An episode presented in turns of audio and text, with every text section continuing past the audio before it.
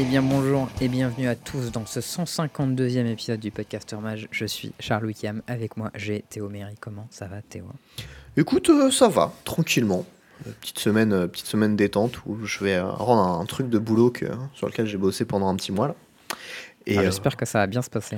écoute, oui, oui, oui, le truc fonctionne bien comme il est censé fonctionner. Il y a encore des petits trucs à faire, mais, mais non, sinon ça va. Écoute, tranquillement. Oh, c'est nice. Moi aussi, écoute, je suis, je suis reposé en ce moment, même si je dors pas énormément. Et paradoxalement, je trouve que ça va bien, ça fait plaisir, on en profite. Bah dors, On frère. se met bien, figure-toi. Alors, on rappelle comme d'habitude euh, à nos amis, euh, si vous voulez écouter le podcast pendant par exemple que vous allez à la poste, comme moi j'ai fait euh, tout à l'heure, vous pouvez l'écouter sur votre téléphone via les applications Podbean, Spotify, iTunes, Deezer et Podcast Addict. Et vous pouvez également accéder au Discord euh, qui est dans la description de tous les épisodes où vous y retrouverez plein de gens, euh, des petits grinders ou des petits joueurs de Magic comme vous. euh, avec qui vous pourrez discuter de choses et d'autres. Et d'ailleurs, en parlant du Discord, on va peut-être faire un, un petit message pour le rappeler parce qu'il y en a certains qui ont tendance à oublier. Si vous partagez des vidéos que vous n'êtes pas censé partager, ne le faites pas. Et petit 2, Voilà. si vous le faites quand même, vous allez être ban. Voilà. Ouais, faites attention. Quand vous Soyez avez pas débiles. du coup, que vous l'avez partagé du contenu, d'abord regardez-le et ensuite posez-vous la question est-ce que vraiment j'ai envie de le partager Voilà. Oui, et est-ce que ça va pas contre les règles qu'on a postées dans les salons, etc. Voilà, ce, ce genre de truc. Hein. Ce genre de truc. Bon, Théo, de quoi on parle aujourd'hui? Et ben aujourd'hui, euh, on va parler d'un petit tournoi à Strasbourg que toi tu vas faire, mais que moi je peux pas parce que euh, c'est un peu loin Strasbourg depuis Nantes quand même. Ouais. Je suis sûr Euh, que tu passes par Paris tranquille. euh. Ouais, mais enfin, faut que je fasse genre vendredi, je fasse Paris, samedi matin ou vendredi du coup soir, mais à partir de 22h quoi, ou 21h, un truc comme ça. J'ai jusqu'à Strasbourg. Et ensuite le dimanche pour le retour, c'est la même merde parce que lundi je bosse. Bon, j'ai fait, Bon. écoute, euh, le tournoi a l'air sympa, mais j'ai pas la motive qu'il faut pour me faire 6 heures de train euh, aller, 6 heures de train retour, plus galérer comme ça. Hmm. Euh, mais il y a un petit tournoi qui a l'air sympathique, auquel toi tu vas normalement, si j'ai bien compris. Tout à fait, j'en parlerai tout à l'heure. Il y a, y a leur gars qui, qui m'avait contacté via Thibaut Faust, un pote de, de Strasbourg. Et, euh, et du coup, euh, je lui dis, bah moi je peux pas, mais euh, l'autre gars du podcast avec qui je le fais, il pourra sûrement. Du coup, Yes. euh, du coup ben, j'ai transmis le contact. Euh, donc voilà, ça va faire du décès du moderne à ce tournoi, on va en reparler. Et sinon, on a fait un petit épisode spécial aujourd'hui où on va vous expliquer à comment pas être un animal en tournoi. Les bases de comment bien Ouais. vous comporter, euh, comment être spectateur, comment se préparer un petit peu, au moins ce qu'on attend de toi en tant que joueur euh, qui va faire un tournoi compétitif. Comme, comme dirait un, un fameux chanteur français, on va commencer par les bases parce que vous êtes trop cons. J'approuve, j'aime beaucoup ce chanteur. Rappeur d'ailleurs, mais. Et euh, donc voilà, on va parler euh, bah, de ce qui est attendu de toi, de ce qui est attendu vis-à-vis de ton deck, comment interagir avec les judges, les questions de la cloque, les formats, euh, les parties qui concernent les idées et les concessions. Ne lancez pas des putains de dés sans raison, on en reparlera après. Comment faire un split sans être en dehors de règles, la zone grise et la zone en dehors des règles. Et euh, comment être euh, spectateur? Je crois qu'on l'a déjà dit. Non, je l'ai dit avant, mais euh, bon, bref. Comment être spectateur? Non, je crois que tu l'as pas dit. parce que, bah, parce que des fois, tu regardes des matchs et des fois, il y a des gens, ils parlent beaucoup trop fort, par exemple, quand ils regardent des matchs. Euh, ils font des commentaires, des choses qu'ils devraient pas dire. Bref, voilà. Petit point plein, parce que TTI, comme on l'appelle dans le jargon, ça fout le bordel. Un tout petit peu. Et un petit sign out. Et puis voilà, Ouais, on est- ce sera l'épisode de cette semaine. Bien rempli, cela dit en fait. Ben ouais, ouais, ouais, absolument. Alors bon, je vais commencer par parler euh, de ce petit tournoi euh, à Strasbourg qui sera donc pas ce week-end, mais le week-end prochain, donc 21-22 janvier, euh, qui sera du coup le tournoi. Alors j'ai un peu de mal à... Je me rappelle qu'il a un nom de viking, un truc comme ça. Valheim, non Ou Valheim Ouais, c'est un, tru- un truc style... C'est Vanaheim, je crois. Vanaheim, presque. Le, Va- le Vanaheim Tournament. Alors apparemment c'est un de leurs premiers tournois, ça va être dans un bar et tout. Franchement ça a l'air pas mal, hein. il, y a, il y a des lots qui sont cool, ils attendent des... Je crois que c'est 64 joueurs sur les deux events. Donc euh, bon, ça donne un peu envie. Moi je, ça fait longtemps que je suis pas allé à Stras. euh, je serais assez, euh, assez content d'y aller. Un main event en moderne et en DC, donc les deux formats où je ne grind pas du tout en ce moment. Donc je vais y aller euh, pour me faire plaisir. Euh, je vais commencer par parler du DC. Du coup, je sais même pas si ça commence par le DC ou par le moderne. Je parlais du DC. Je sais pas. Je sais qu'il y en a un le samedi et l'autre le dimanche. J'ai pas souvenir de l'ordre. Ouais, alors, spécificité du DC, ce week-end, euh, 14-15 janvier, si je me trompe pas, il y a le Fact à Lyon, où je vais pas aller parce que je suis pas dispo. Il y a aussi le GP Trieste, bon, il y a beaucoup de trucs ce week-end. Euh, mais du coup, le Fact à Lyon, ce sera en DC. Euh, et du coup, moi, je vais récupérer le deck de DC de Nico, euh, Nicolas Prel, qui était venu euh, sur, le, sur le podcast pour parler de DC justement il y a quelques épisodes, qui est une petite pépite des, des, des grinders par... Ouais, des grinders... lui, euh, hein. Ouais, il est belge à dire des grinders français, mais on va dire des, des zoomers un peu. C'est les, les petits zoomers du DC qui nous ont pondu ça. Alors déjà, première chose, est-ce que tu connais la carte Diada Je suis Pas- sûr que la réponse est non. C'est. euh, Est-ce que c'est un des Planeswalkers de MH2 Euh, pas loin. Euh, Planeswalker de MH2, il est Grixis. Et là, c'est un Planeswalker mardu. Ok, ouais, je vois ce que euh, c'est. Je sais qu'il est mardu et le reste, je me souviens plus. Mais euh, du coup, j'ai donc- vu vite fait la gueule du truc une fois et ça a été skip. Ok. Donc ça commence euh, Planeswalker mardu, qui peut être ton, ton commandeur. Donc c'est déjà c'est la pire tricolorité. Ouais. Euh, ça commence bien. On évite les couleurs bleu et vert qui sont les deux meilleures de Magic. Donc là, on se dit. euh, pourquoi? Pour Moi, faut savoir que j'ai joué en test quelques games, genre vraiment pour le fun, parce que je voulais jouer un peu avec mon deck max. Et j'ai joué contre Nico qui jouait ce deck-là. Et genre, c'était très très serré, alors que le match-up avait l'air en théorie pas du tout en sa faveur. Je me suis dit, ouh, wow, ça a l'air très puissant ce qu'il fait. Alors, qu'est-ce que c'est Diada? Ça coûte 4 mana dont mardu, ça arrive avec 5 de loyauté, ça peut être votre commandant. Sans plus de, euh, globalement, il fait rien. C'est euh, jusqu'à une créature légendaire ciblée, il y a une vigilance, lifelink et indestructible jusqu'à ton prochain tour. Euh, Il y a très peu de créatures légendaires dans ton deck, donc ça marche pas très bien. Euh, sans moins 3, c'est là où le real deal arrive. Tu révèles les 4 cartes du dessus de ton deck. Tu peux mettre n'importe quel nombre de bêtes légendaires parmi elles dans ta main et le reste dans ton cimetière. Tu fais autant de trésors que euh, de cartes mis dans ton cimetière de cette manière. Très bien, donc ton plan, c'est de mettre des cartes dessus de ton deck au cimetière, de faire deux Tout trésors et de faire animate dead dessus. Voilà. Faire 4 trésors. même. Tu meules 4 cartes, tu fais 4 trésors. Très bien. Quatre- Euh, et des fois, tu meules une créature légendaire, genre Emrakul, tu le prends dans la main, et du coup, tu meules trois cartes, tu fais trois trésors. Je pense qu'en théorie, quand ils ont pensé à faire la carte, ils se sont dit, oh, les mecs, ils vont mettre plein de créatures légendaires dans leur deck, et ils pourront piocher des cartes avec leur deck. Pas du tout. Nous, On met les cartes dans le cimetière, on s'en bat les couilles, hein. on vient mettre euh, voilà, Archon of Cruelty, Ashen Rider, Griselbrand, euh, Emrakul. Je pensais que c'était banni, moi, Griselbrand en DC, je savais même pas que c'était légal. Non, non, c'est en ODH, tu confonds. Euh, Ouais, bah je confonds. Euh, mais du coup, voilà, on met des pâtés au cimetière, euh, on se rembourse en mana sur le tour, ce qui est très très puissant. Parce que du coup, si ton adversaire, si tu ne réanimes pas dans le tour, ton adversaire but Diada, bah, tu la recastes avec ses trésors et refais des trésors. Mais aussi, si tu n'as pas de quoi réanimer tes tons, tu peux juste outcaster tes tons de la main. mhm. Et ensuite, une fois que ton adversaire les a gérés, tu les réanimes. Ok. Du coup, ouais, du coup. Downside, là, ça coûte 4, quoi. Upside, c'est pas mal. C'est ça. Euh, la structure, c'est un deck mardu, contrôlé, assez classique, qui joue beaucoup de bonnes cartes. Il joue pas mal de cailloux, justement, pour pouvoir faire Diala tour 3, globalement. Euh, T'as un petit plan bridge très très mignon. Euh, parce qu'en fait, la- le général, il est infini avec Flicker. C'est Je contre-intuitif, sais mais même pas ce que ça fait, Flicker. Flicker pour 2, tu blink impermanent. Sorcerie. Ah, le truc blanc Ouais. Ah, c'est de là où ça un- vient, Flicker Ouais. Je savais pas. Flicker, oui, c'est Ça voilà. doit être la vieille carte, du coup. C'est ça, Ah, c'est une très vieille carte. Hein, euh, ça... Il y a la rareté dessus, c'est genre une carte de 91, un truc. Non, pas. Hmm. Ça peut être 91, mais c'est genre 91, ça va être compliqué. 96. Non, c'est genre 96. un bac- J'essaie de lire sur la sur l'art de la carte, mais c'est écrit en tout Je petit. pense que si tu trouves une carte de 91, c'est une playtest carte de Richard Garfield qui vaut une fortune, tu vois, donc... euh, Non, c'est 99, 99. ouais. Enfin, Euh, bon. Voilà. Donc l'idée, c'est euh, pour deux, tu la blink. Genre si, si t'as Underworld Bridge en jeu, tu peux la blinker pour deux. Tu refais moins 3, ça meule 4 cartes. Tu fais des trésors. Tu utilises deux trésors, ta mana infinie, plus tout ton deck infini, etc. Et du coup, bah après. Et de après, là, tu fais quoi tu, tu fais des bolts. Bolted. Ou D'accord. alors tu, ra- tu réanimes tous tes stacks. Tu aimes Racule, tu prends le tour adverse. Enfin bref, il n'y a pas de problème pour gagner à partir de là. Ok, bon. Euh, voilà, donc il y a un plan combo avec Bridge dans ton deck qui marche bien avec ton général, un plan réanimateur qui est plutôt costaud. Au milieu de tout ça, tu as les cartes qui sont à la fois des enablers et des bonnes cartes, genre Fable of the Mirror Breaker, tu vois, qui marche bien avec un peu tout.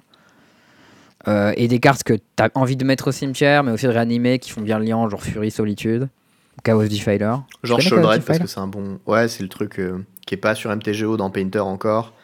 Ouais, c'est et ça. qui fait euh, 4-4 pour 5 en Rakdos, qui dit tu détruis un permanent 5-4. au hasard euh, chez ton oppo quand il est ETB. Non, en fait, le wording, c'est que tu choisis l'oppo au hasard. Ah Du oui, coup, en il y avait 1v, un truc au en hasard. 1v1, en 1v1, juste tu choisis un permanent non land et tu le pètes. Et comme c'est un choose, tu peux péter un TNN. T'as- C'est comme euh, le Conceal Judgment. C'est ça. À part que bon, le wording est un peu bizarre en tous les cas. Mais toujours est-il que euh, tu peux faire des petites dingueries avec ça. Euh, typiquement, ça, ça le fait quand ça arrive et quand ça meurt. Donc tu peux faire tu des dingueries avec genre les spells de réanimation qui tuent ta bête fin de tour.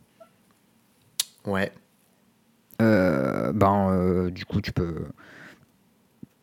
Tu peux le ramener, puis le rebuter, il pète deux trucs. euh, ça marche aussi avec Ashen Rider, enfin bref. C'est rigolo. Ouais, j'ai joué contre ce deck là en test. C'était vraiment méchant.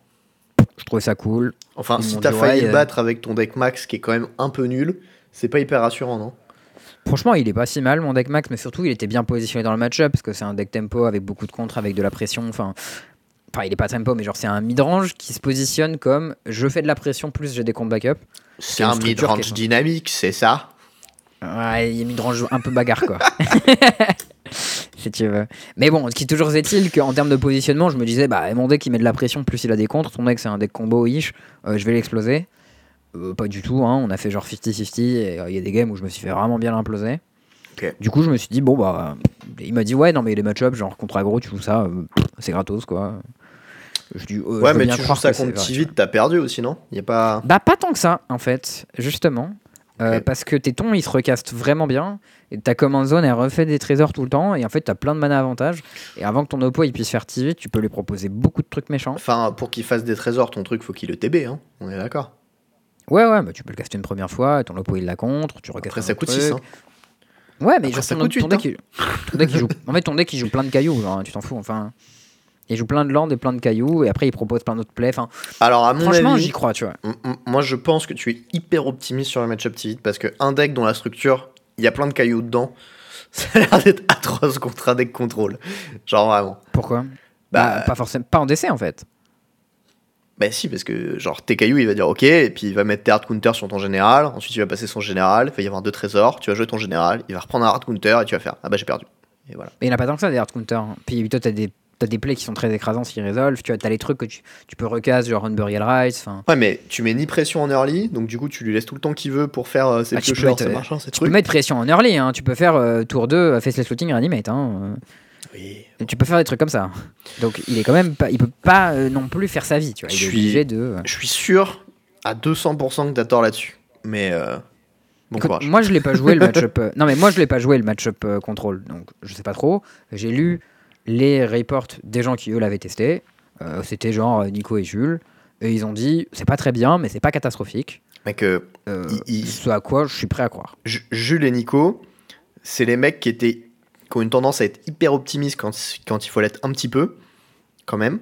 Genre, qui t'ont dit pendant très longtemps que Gris c'était le meilleur deck du format, que c'était broken et qu'il fallait le ban. Et genre, même eux, ils perdent pas tant que ça avec, tu vois. Euh, Bah, donc, dis ça, te, mais moi- disent, s'ils te disent le deck est moyen, moi j'aurais très peur à ta place. Après, voilà, c'est.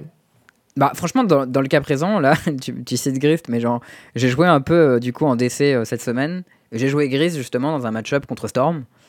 J'ai fait un clean 5-0, euh, genre que des games différentes où à chaque fois mon deck il mettait la pression de manière différente et genre j'ai explosé un match-up qui était pour autant, enfin genre Storm, t'es pas censé exploser ça avec vert noir midrange, tu vois. Donc genre et ce deck il avait l'air bien construit et bien foutu. Je pense que t'es un peu rude avec Grist. Hein. Non, mais je pense Et que je- c'est un bon deck. Je pense juste que c'est pas euh, un deck qui est broken qui mérite un ban, tu vois.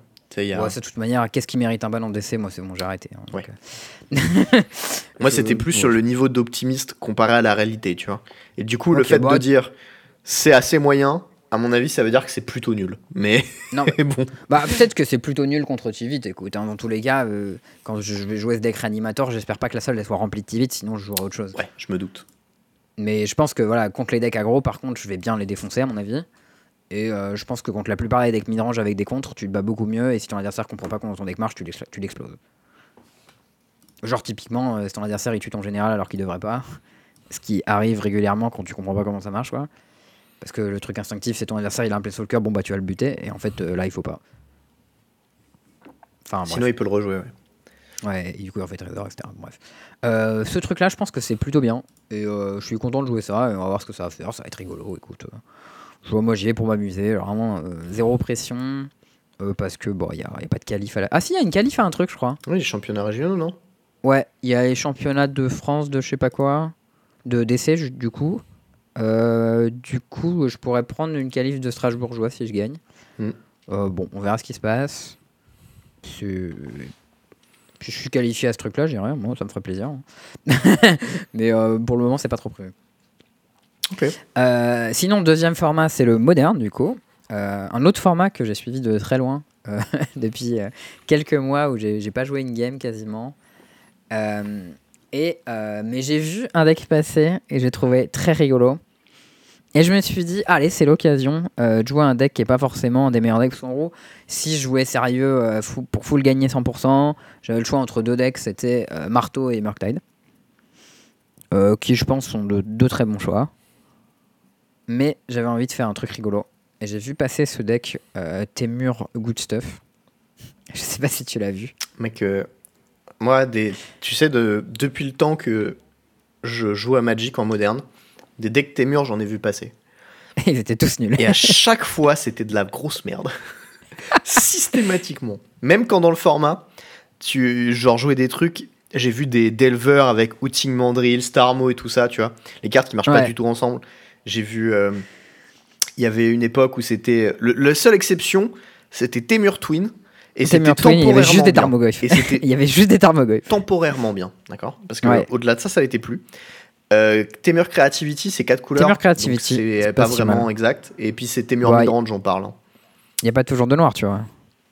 Non, mais je parlais Mais des bon. Temur euh, Midrange Stuff, tu vois. Et j'en ai vu passer pas mal.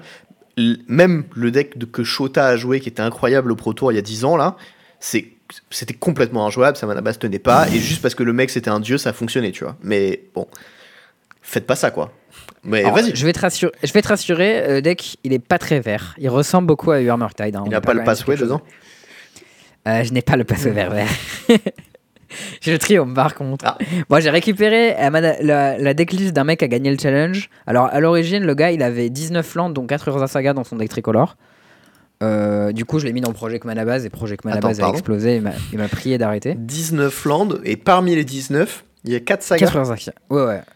Mais il avait fumé du mauvais shit, le gars Ouais, ouais, bah je sais pas, le mec a gagné le challenge, donc euh, j'ai regardé un peu sa liste, j'ai goldfish, j'ai constaté que le mec a- doit être un immense chatard, D'accord. euh, puisque son deck ne fonctionnait pas en fait. Ce qui est pas euh, surprenant, du coup, mais. Ouais, pas très sûr. Mais il a quand même gagné le challenge, donc je me dis, oh, bah peut-être que les cartes quand même, elles ont du sens, euh, et que sa Stachel, on peut la faire fonctionner. Donc j'ai un peu itéré dessus. Euh, j'ai rendu. ouais, bon, ça c'était n'importe quoi. Il y avait deux beaux séjours, euh, il y avait pas de basique. De Enfin, beau CJU, 4 sagas, ok. Ouais, enfin bref. euh, Enfin, il y avait genre euh, des, des Fire Bluff Canal, il y avait des Fiery Allet. Enfin bref, il y avait plein de trucs qui voulaient faire trop mignon parce qu'il y a des Variant 6. C'est une bonne, une bonne raison de jouer vert, c'est Variant 6. Euh, Il y, a d'autres- il y a des Tarmogoyf dans le deck aussi. Euh, parce que du coup, donc c'est un deck, euh, la base c'est un deck euh, UR, donc il y a Ragavan, Ledger Shredder, Lightning Bolt, Nolite, Expressive Itération, vous connaissez la- la- le, le, le Dawa. À la place d'avoir Counter Spell, comme on peut pas faire bleu-bleu, on a Menalik, qui est pas si mauvais, je pense. C'est ok. Ouais, on n'est pas très très loin de Counter Spell, quoi. Bon, c'est moins bien, mais c'est sûr, c'est pas beaucoup moins bien. Euh, on a les 4 Wobble et on a un petit package Urza Saga, du coup, avec une petite spell bombe et une Shadow Spear. Euh, moi, ce qui me plaît beaucoup, bien sûr, c'est ces deux petites Fable of the Mirror Breaker. Ça, je trouve ça très très mignon. Euh, et euh, voilà, l'idée c'est que tu as des petits packages euh, Saga Vrennen 6 qui te font gagner les mirrors de midrange, parce que tu, tu peux faire ça à l'infini. Euh, tes Tarmogoyf, il peut être gigantesque parce que Urza Saga, c'est land et enchantement au cimetière.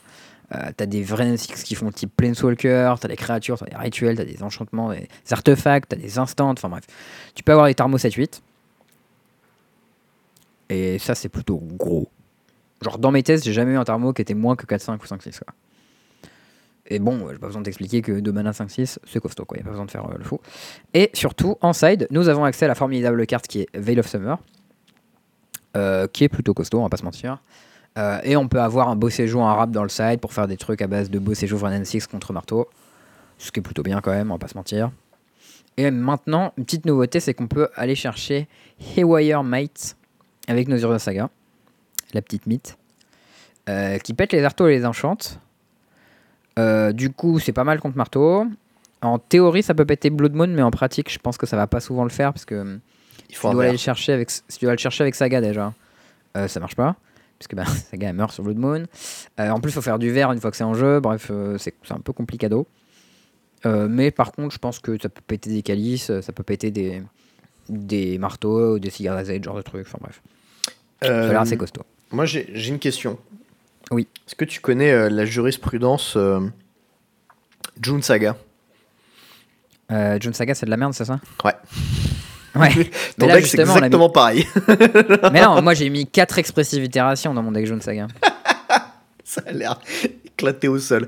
Tu joues genre 4 sagas avec Ranexis. Non, je joue pas, qua- je joue pas 4 sagas, je joue 2 sagas et 3 Variant 6. J'ai un petit package saga.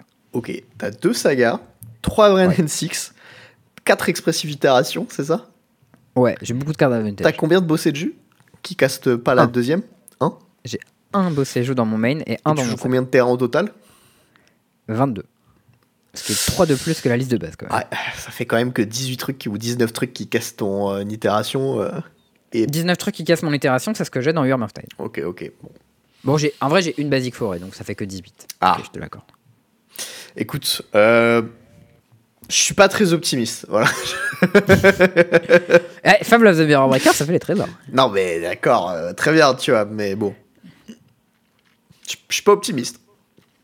Moi, je pense que ça va être rigolo. Euh, est-ce que ça va être très fort? Je sais pas. Je pense que ça peut pas être trop trop mauvais. Genre, il y a une structure euh, Ragavan, Ledger Shredder, Unolith, euh, DRC. ça, c'est. Expressive itération, genre ça, on sait ce que ça fait, on sait que c'est puissant quoi. Ah, j'ai Keruga, j'ai Giganta en compagnon aussi, je t'ai pas dit. Waouh La carte que tu une- casteras peut-être une fois. Alors, je peux la défausser avec Ledger Shredder. Et là, ça la remplace par une carte mieux. Ou avec Fable of the Mirror Breaker. Bah, c'est pas ouf, mais c'est toujours ça. Bah, c'est vrai que 5-5 pour 5, ça fait un peu pu- ça pue un peu, hein, mais quand je l'engage, ça peut faire du mana pour trois couleurs différentes. je sais pas, écoute, hein, je vais essayer de trouver des arguments. Je suis En pas vrai, il y a du des trucs- tout euh, convaincu, mais d'accord. Il y a des trucs mignons, genre en side, je peux avoir accès à Ancienne Grudge. Ça, c'est quand même plutôt costaud comme carte. Mhm. Euh, et euh, je peux faire euh, Engineer d'explosive à 3 aussi. Bon. Je sais pas s'il y aura beaucoup de cas où je vais rentrer explosif dans des decks qui ont des permanents qui coûteront 3 mana, mais ça a le mérite de, de pouvoir se faire. Ok. Voilà, euh, je t'ai vendu ma pile Témur. euh, ça a pas l'air très excitant pour toi, mais moi je pense que ça va être vraiment très rigolo à jouer. Mon niveau d'excitation Euh. est négatif, frère, mais tranquille, c'est pas grave. Hein. Ah ouais, je t'ai pas dit contre Creativity, Bossé joue, ça pète les trésors en réponse à Creativity. Fouah De, mani- de manière incontrable. Fouah, la folie, quoi.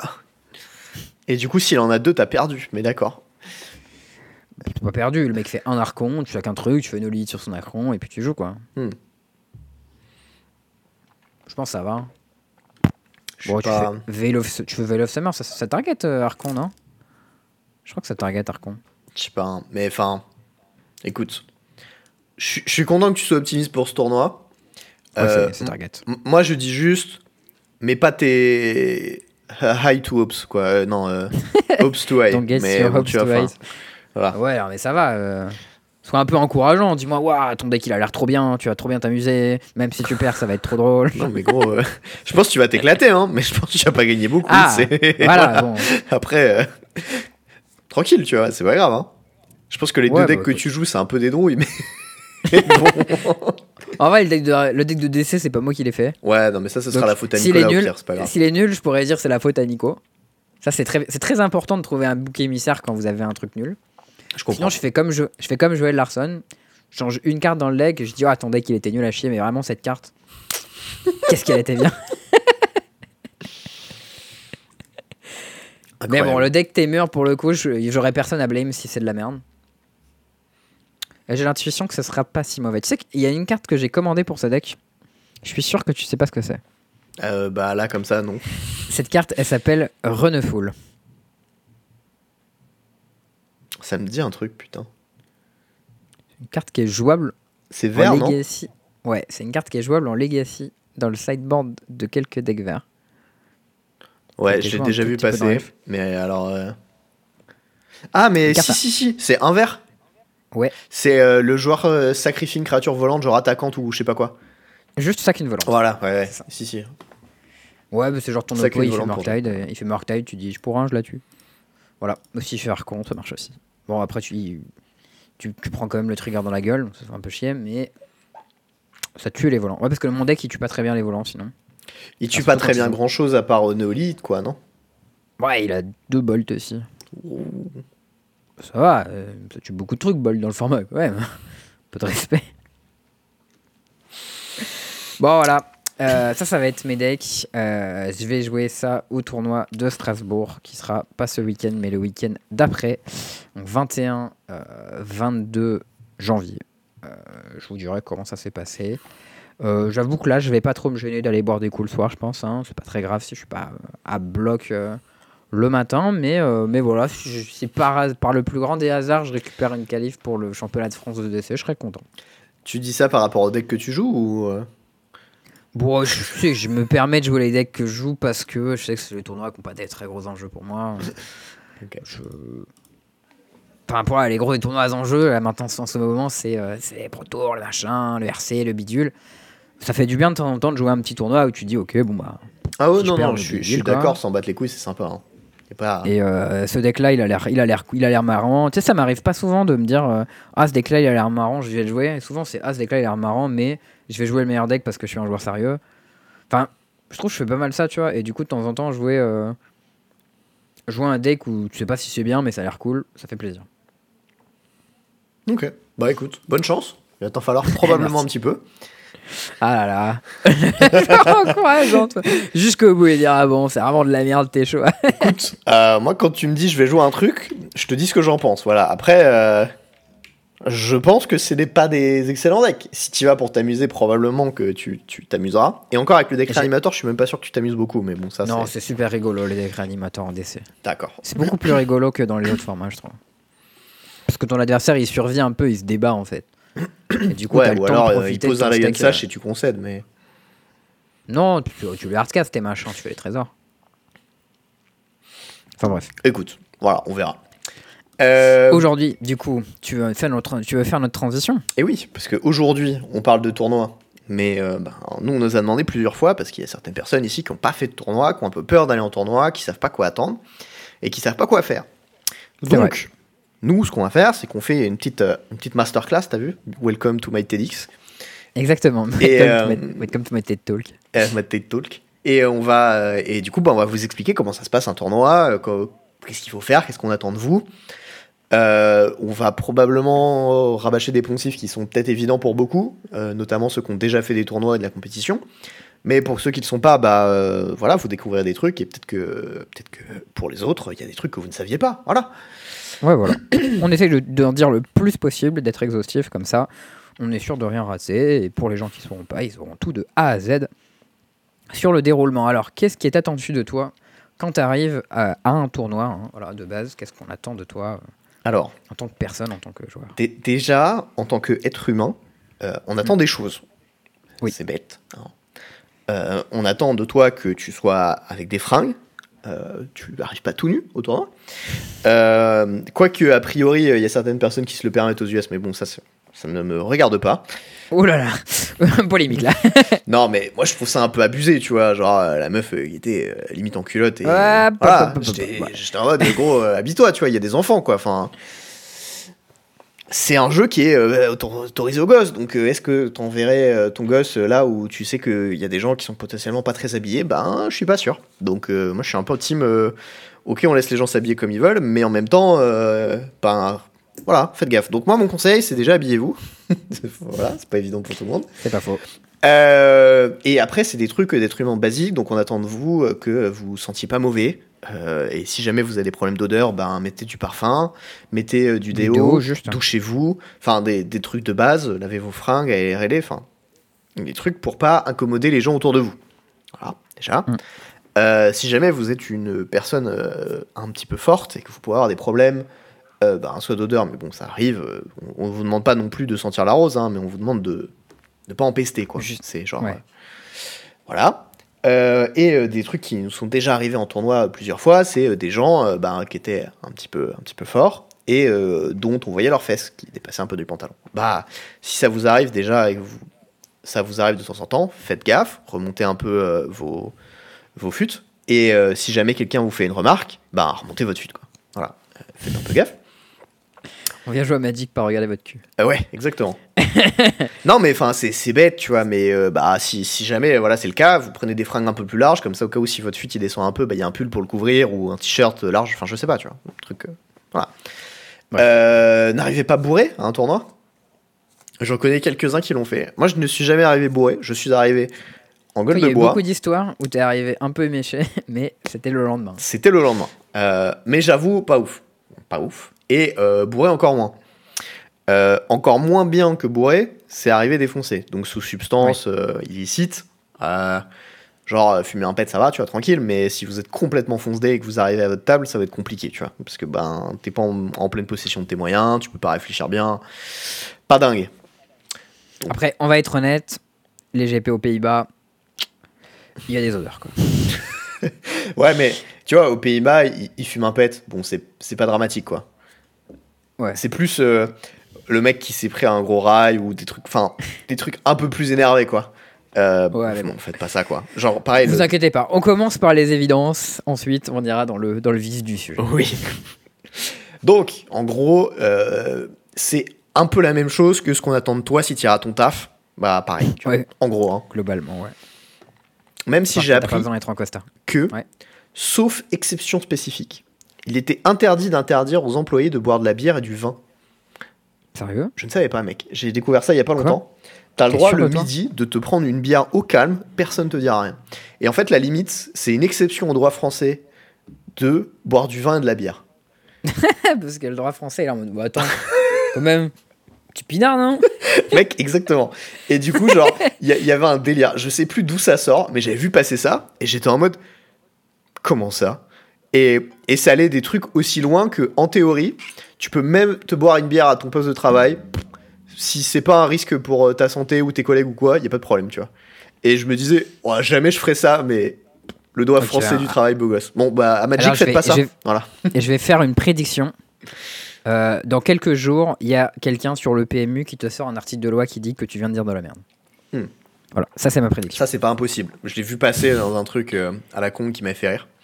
Sur Steak à tes frères, on la connaît. Ouais, ouais, mais euh, peut-être euh, c'était du bullshit, tu vois, mais ça m'a fait rire, donc euh, voilà, peut-être j'ai dit de la merde. Ouais, mais si c'est vrai, ce serait vraiment lourd. Je crois que c'est vrai, je suis pas allé vérifier. Euh, donc voilà, ça c'est les, les, les trucs vraiment de base. Mm. Euh, ensuite, ben il y a la partie qui concerne le deck. Enfin non, déjà on va faire les, les choses qui ne concernent pas le deck. Donc bah, quand tu vas jouer un tournoi, euh, les cartes sont imprimées dans beaucoup de langues. Ça va du français à l'anglais, au portugais, plus maintenant d'ailleurs. Il n'y a plus le portugais, je crois. Ils ont arrêté. Je sais pas. Moi j'ai des cartes en portugais, des vieilles. Je crois, je crois que ça fait partie des langues qu'ils ont arrêté. Bon, il y a du coréen, il y a du chinois, chinois simplifié, du japonais. euh, Du, russe, il y avait à une époque, mais maintenant ils ont arrêté. oui, ça fait partie des langues qu'ils ont arrêtées en même temps. Bref, il y a beaucoup de langues. Donc, on n'attend pas de toi que tu connaisses toutes les cartes, y compris celles que tu ne peux pas lire. Cependant, parce les cartes qui sont dans ton deck, on attend de toi que tu connaisses à peu près comment elles fonctionnent. Si de temps en temps tu as une question dessus, c'est pas grave. Parce que genre si il y a Jean-Michel euh, Pimper qui te prête son deck, qui est full foil jap et que tu connais pas deux cartes et qu'à chaque fois que tu tires une main, tu es obligé d'appeler un judge pour qu'il te fasse les traductions, Ça- ça va être relou. ça va être relou pour tout le monde, pour toi aussi d'ailleurs. Mm. Donc, si jamais c'est le cas, apprends les cartes avant. Voilà, Ouais. Donc truc bête. le corolla- corollaire de ça, hein, qui du coup semble un peu évident, mais c'est le cas, les cartes sont légales dans toutes les langues. hein. parce que je sais qu'il y a des jeux où euh, t'as pas le droit de jouer avec des cartes anglaises, par exemple. Je, crois, C'est genre, euh, je me demande si c'est pas le cas à Pokémon ou à Yu-Gi-Oh! ou des bails comme ça. Enfin, il y a des jeux où tu peux jouer qu'avec les cartes dans ta langue euh, à tes tournois. Bon, Magic, qu'importe la langue, tu peux jouer avec la carte tant qu'elle est légale dans le format. Ouais. Et tu peux aussi jouer du coup avec des vieux prints d'une carte qui aurait été reprint. Hein, par exemple, Opt, euh, qui est légal en pionnière. Il y a une vieille version de Opt qui était euh, print il y a hyper longtemps. Tu peux jouer avec la vieille version, pas de problème. Euh, aussi, du coup, euh, ce qui va avec votre deck dans certains formats, votre deck peut avoir un compagnon. Oui. Et le compagnon, pour jouer avec, il faut l'annoncer avant chaque partie. parce que sinon, bah, vous n'avez pas le droit de l'utiliser. Parce que votre compagnon, il est dans votre sideboard et du coup, il doit être révélé avant chaque partie. Et, en avant parlant- chaque partie, c'est Oui. avant de résoudre les mulligans. C'est-à-dire qu'une fois que ton adversaire a fini de mulligan, tu ne peux plus révéler ton compagnon, Ah oui. en théorie. Parce que ça donne une information à ton oppo sur son mulligan, en fait. Donc du coup, c'est Ah, important oui. qu'il ait l'information avant de mulligan. C'est- vrai, ça fait sens. Je Eh crois que c'est au moment où tu au moment où tu présentes ton deck pour le mélange. Je crois aussi. Oui, on l'a pas forcément pensé, on n'a pas forcément parlé d'ailleurs parce qu'on avait oublié, mais à chaque à chaque fois dans la partie où il y aura un mélange, euh, une fois que vous mélangez votre deck, ensuite vous le présentez à votre adversaire qui va le manger, mélanger à son tour. Tu vas le manger. non Miam, miam, miam. Voilà, donc il y aura des échanges de decks réguliers euh, et, euh, et ça c'est obligatoire. Donc si vous aimez pas que les gens touchent vos cartes, ben, ne venez pas en tournoi. Mec, on vient de, de, de me fact-check en direct. Article Ouais. R 4228-20, création décret 2008-244 du 7 mars 2008. Article 5. Aucune boisson alcoolisée autre que le vin, la bière, le cidre et le poiré n'est autorisée sur le lieu de travail. Impressionnant. Bim Bien joué. Allez Voilà. Joli le chat, joli coup. Merci. Euh, bon, du coup, t'as un peu niqué ma transition. Je suis un peu dégoûté Oups. parce que j'avais parlé euh, de présenter son deck et j'avais présenté deux sideboards pour euh, notre compagnon. J'enchaîne donc. S'il vous plaît, présentez votre sideboard avant que toute partie. Ce n'est pas Voilà. obligatoire. Et quand on dit présenter votre sideboard, c'est pas révéler Oui, c'est pas face up par contre. Pas se cacher. Hein. Non, mais vous montrer qu'il y a 15 cartes. si on précise pas, il y en a un ou deux, il va hésiter, tu vois, et ça va mal se passer.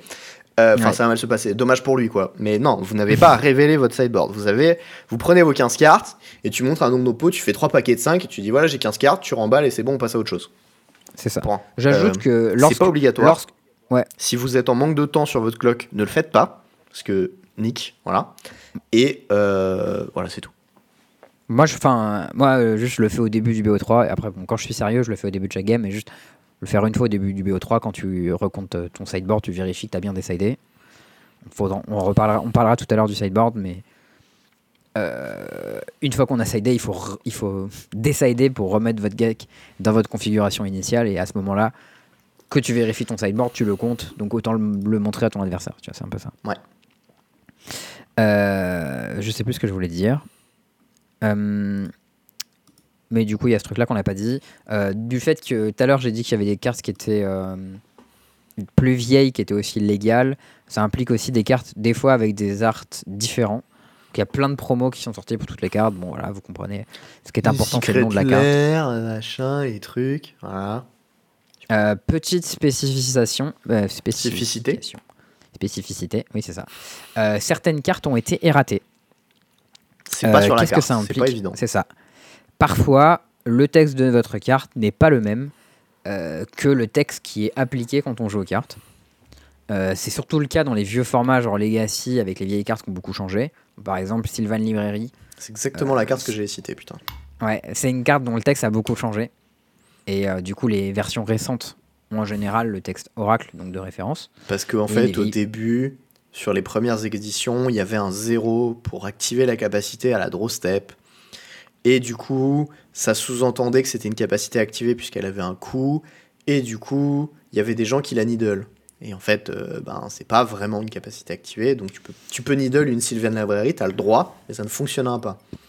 C'est ça. Euh, voilà, ça c'est un des exemples. Donc si ton oppo il joue une Sylvan Library avec le 0 de marqué dessus et que tu la needle, ça ne fonctionnera pas.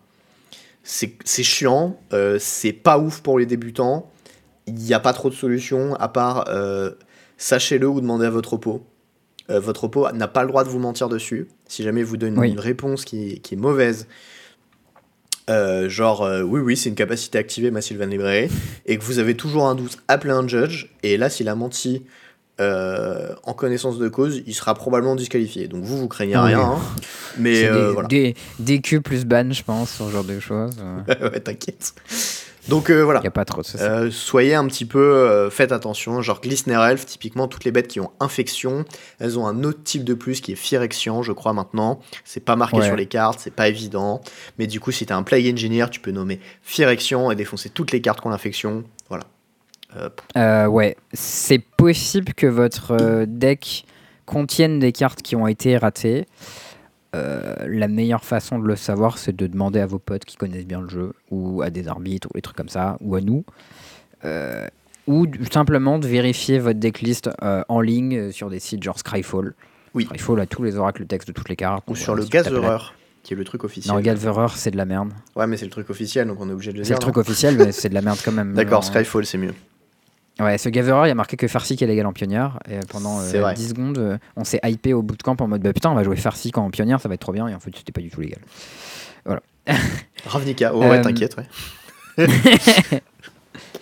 Euh, du coup, euh, en parlant du deck, euh, voilà, bon, la plupart des tournois de nos jours sont en construit. Bon, il y a des tournois aussi qui sont en limité. Là, aujourd'hui, on va plus parler de tournois en construit. Euh, ces tournois en construit, vous venez avec votre deck, et avec votre deck, vous devez avoir la decklist. Euh, euh, ça, c'est dans les tournois compétitifs. La decklist, euh, votre organisateur vous dira comment la transmettre. Soit ce sera par internet via des sites qui vous seront conseillés, etc. Les arbitres vous aideront. Soit ce sera en papier sur place où l'idée c'est que vous écrivez vos 60, j'allais dire 60 ou 80, mais en général, Yorion est banni dans la plupart des formats. Enfin, vos cartes de main deck et vos cartes de side. Euh, vous avez le droit, vous n'avez pas le droit d'avoir moins de 15 60 de main deck, 15 de side, vous connaissez l'histoire, vous pouvez faire des dingueries si ça vous fait plaisir, mais c'est une bêtise. Bisous Florian Trott. Euh, et l'idée c'est que la decklist, c'est un outil qui permet de vérifier que les gens ne trichent pas. Euh, voilà, parce que si je dis que mon deck c'est, j'en sais rien, euh, Blue Red Delver, et que j'arrive en face de toi et que tu joues un deck qui défonce Blue Red Delver, et en fait, hop, je sors de mon sac c'est un autre deck. Euh, voilà. Ou genre que pas, tu joues des cartes euh, dans ton deck qui ne sont pas sur ta decklist au Pro Tour, par exemple. Ouais, par exemple, si je mets euh, Mikoku. Meloku, le miroir Ouais. violet dans, volé, pardon, dans mon deck Delver, euh, ça ne marche pas parce qu'elle n'est pas sur ma decklist. Je n'ai pas le droit de le faire.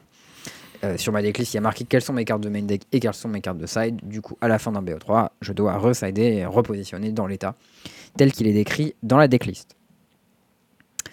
Euh, en parlant de decklist, je vais faire un petit euh, part dans le futur. Les decklists peuvent être checkées par les arbitres, ce qu'on appelle un deck check, j'en parlerai tout à l'heure. Oui.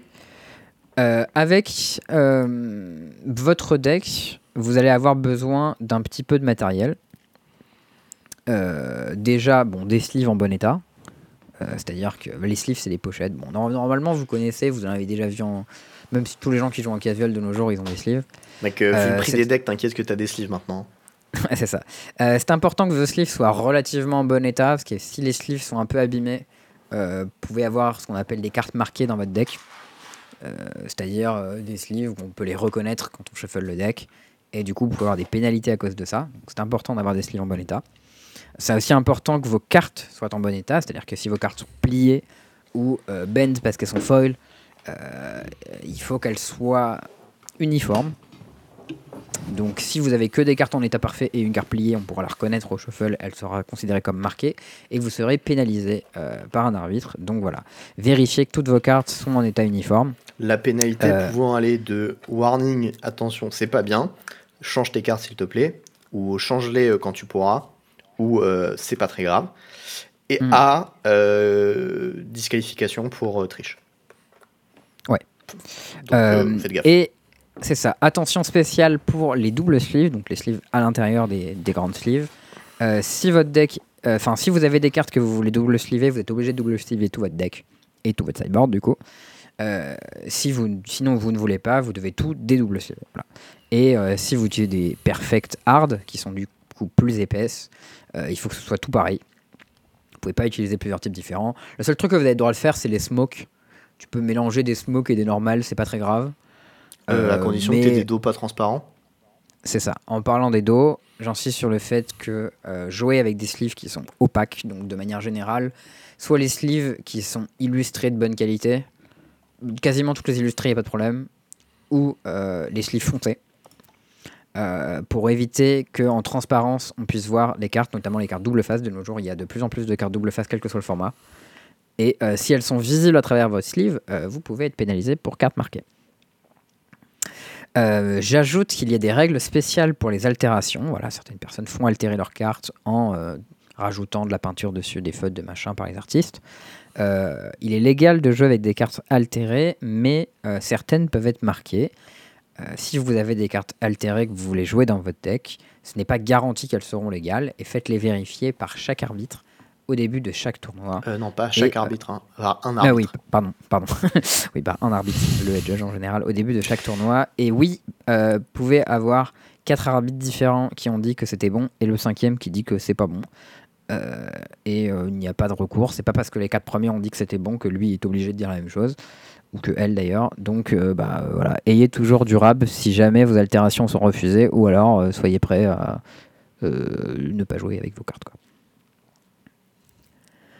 Euh, je te laisse parler des call judge. Euh, ouais, juste euh, deux petites remarques. Pour les altérations, en fait, le moyen de savoir, il y a des règles euh, écrites qui disent que le nom de la carte doit être lisible, Oui. que Ouais. l'illustra- l'illustration doit être globalement reconnaissable, et que... Ça, ça, en vrai, l'illustration doit être globalement reconnaissable. C'est très.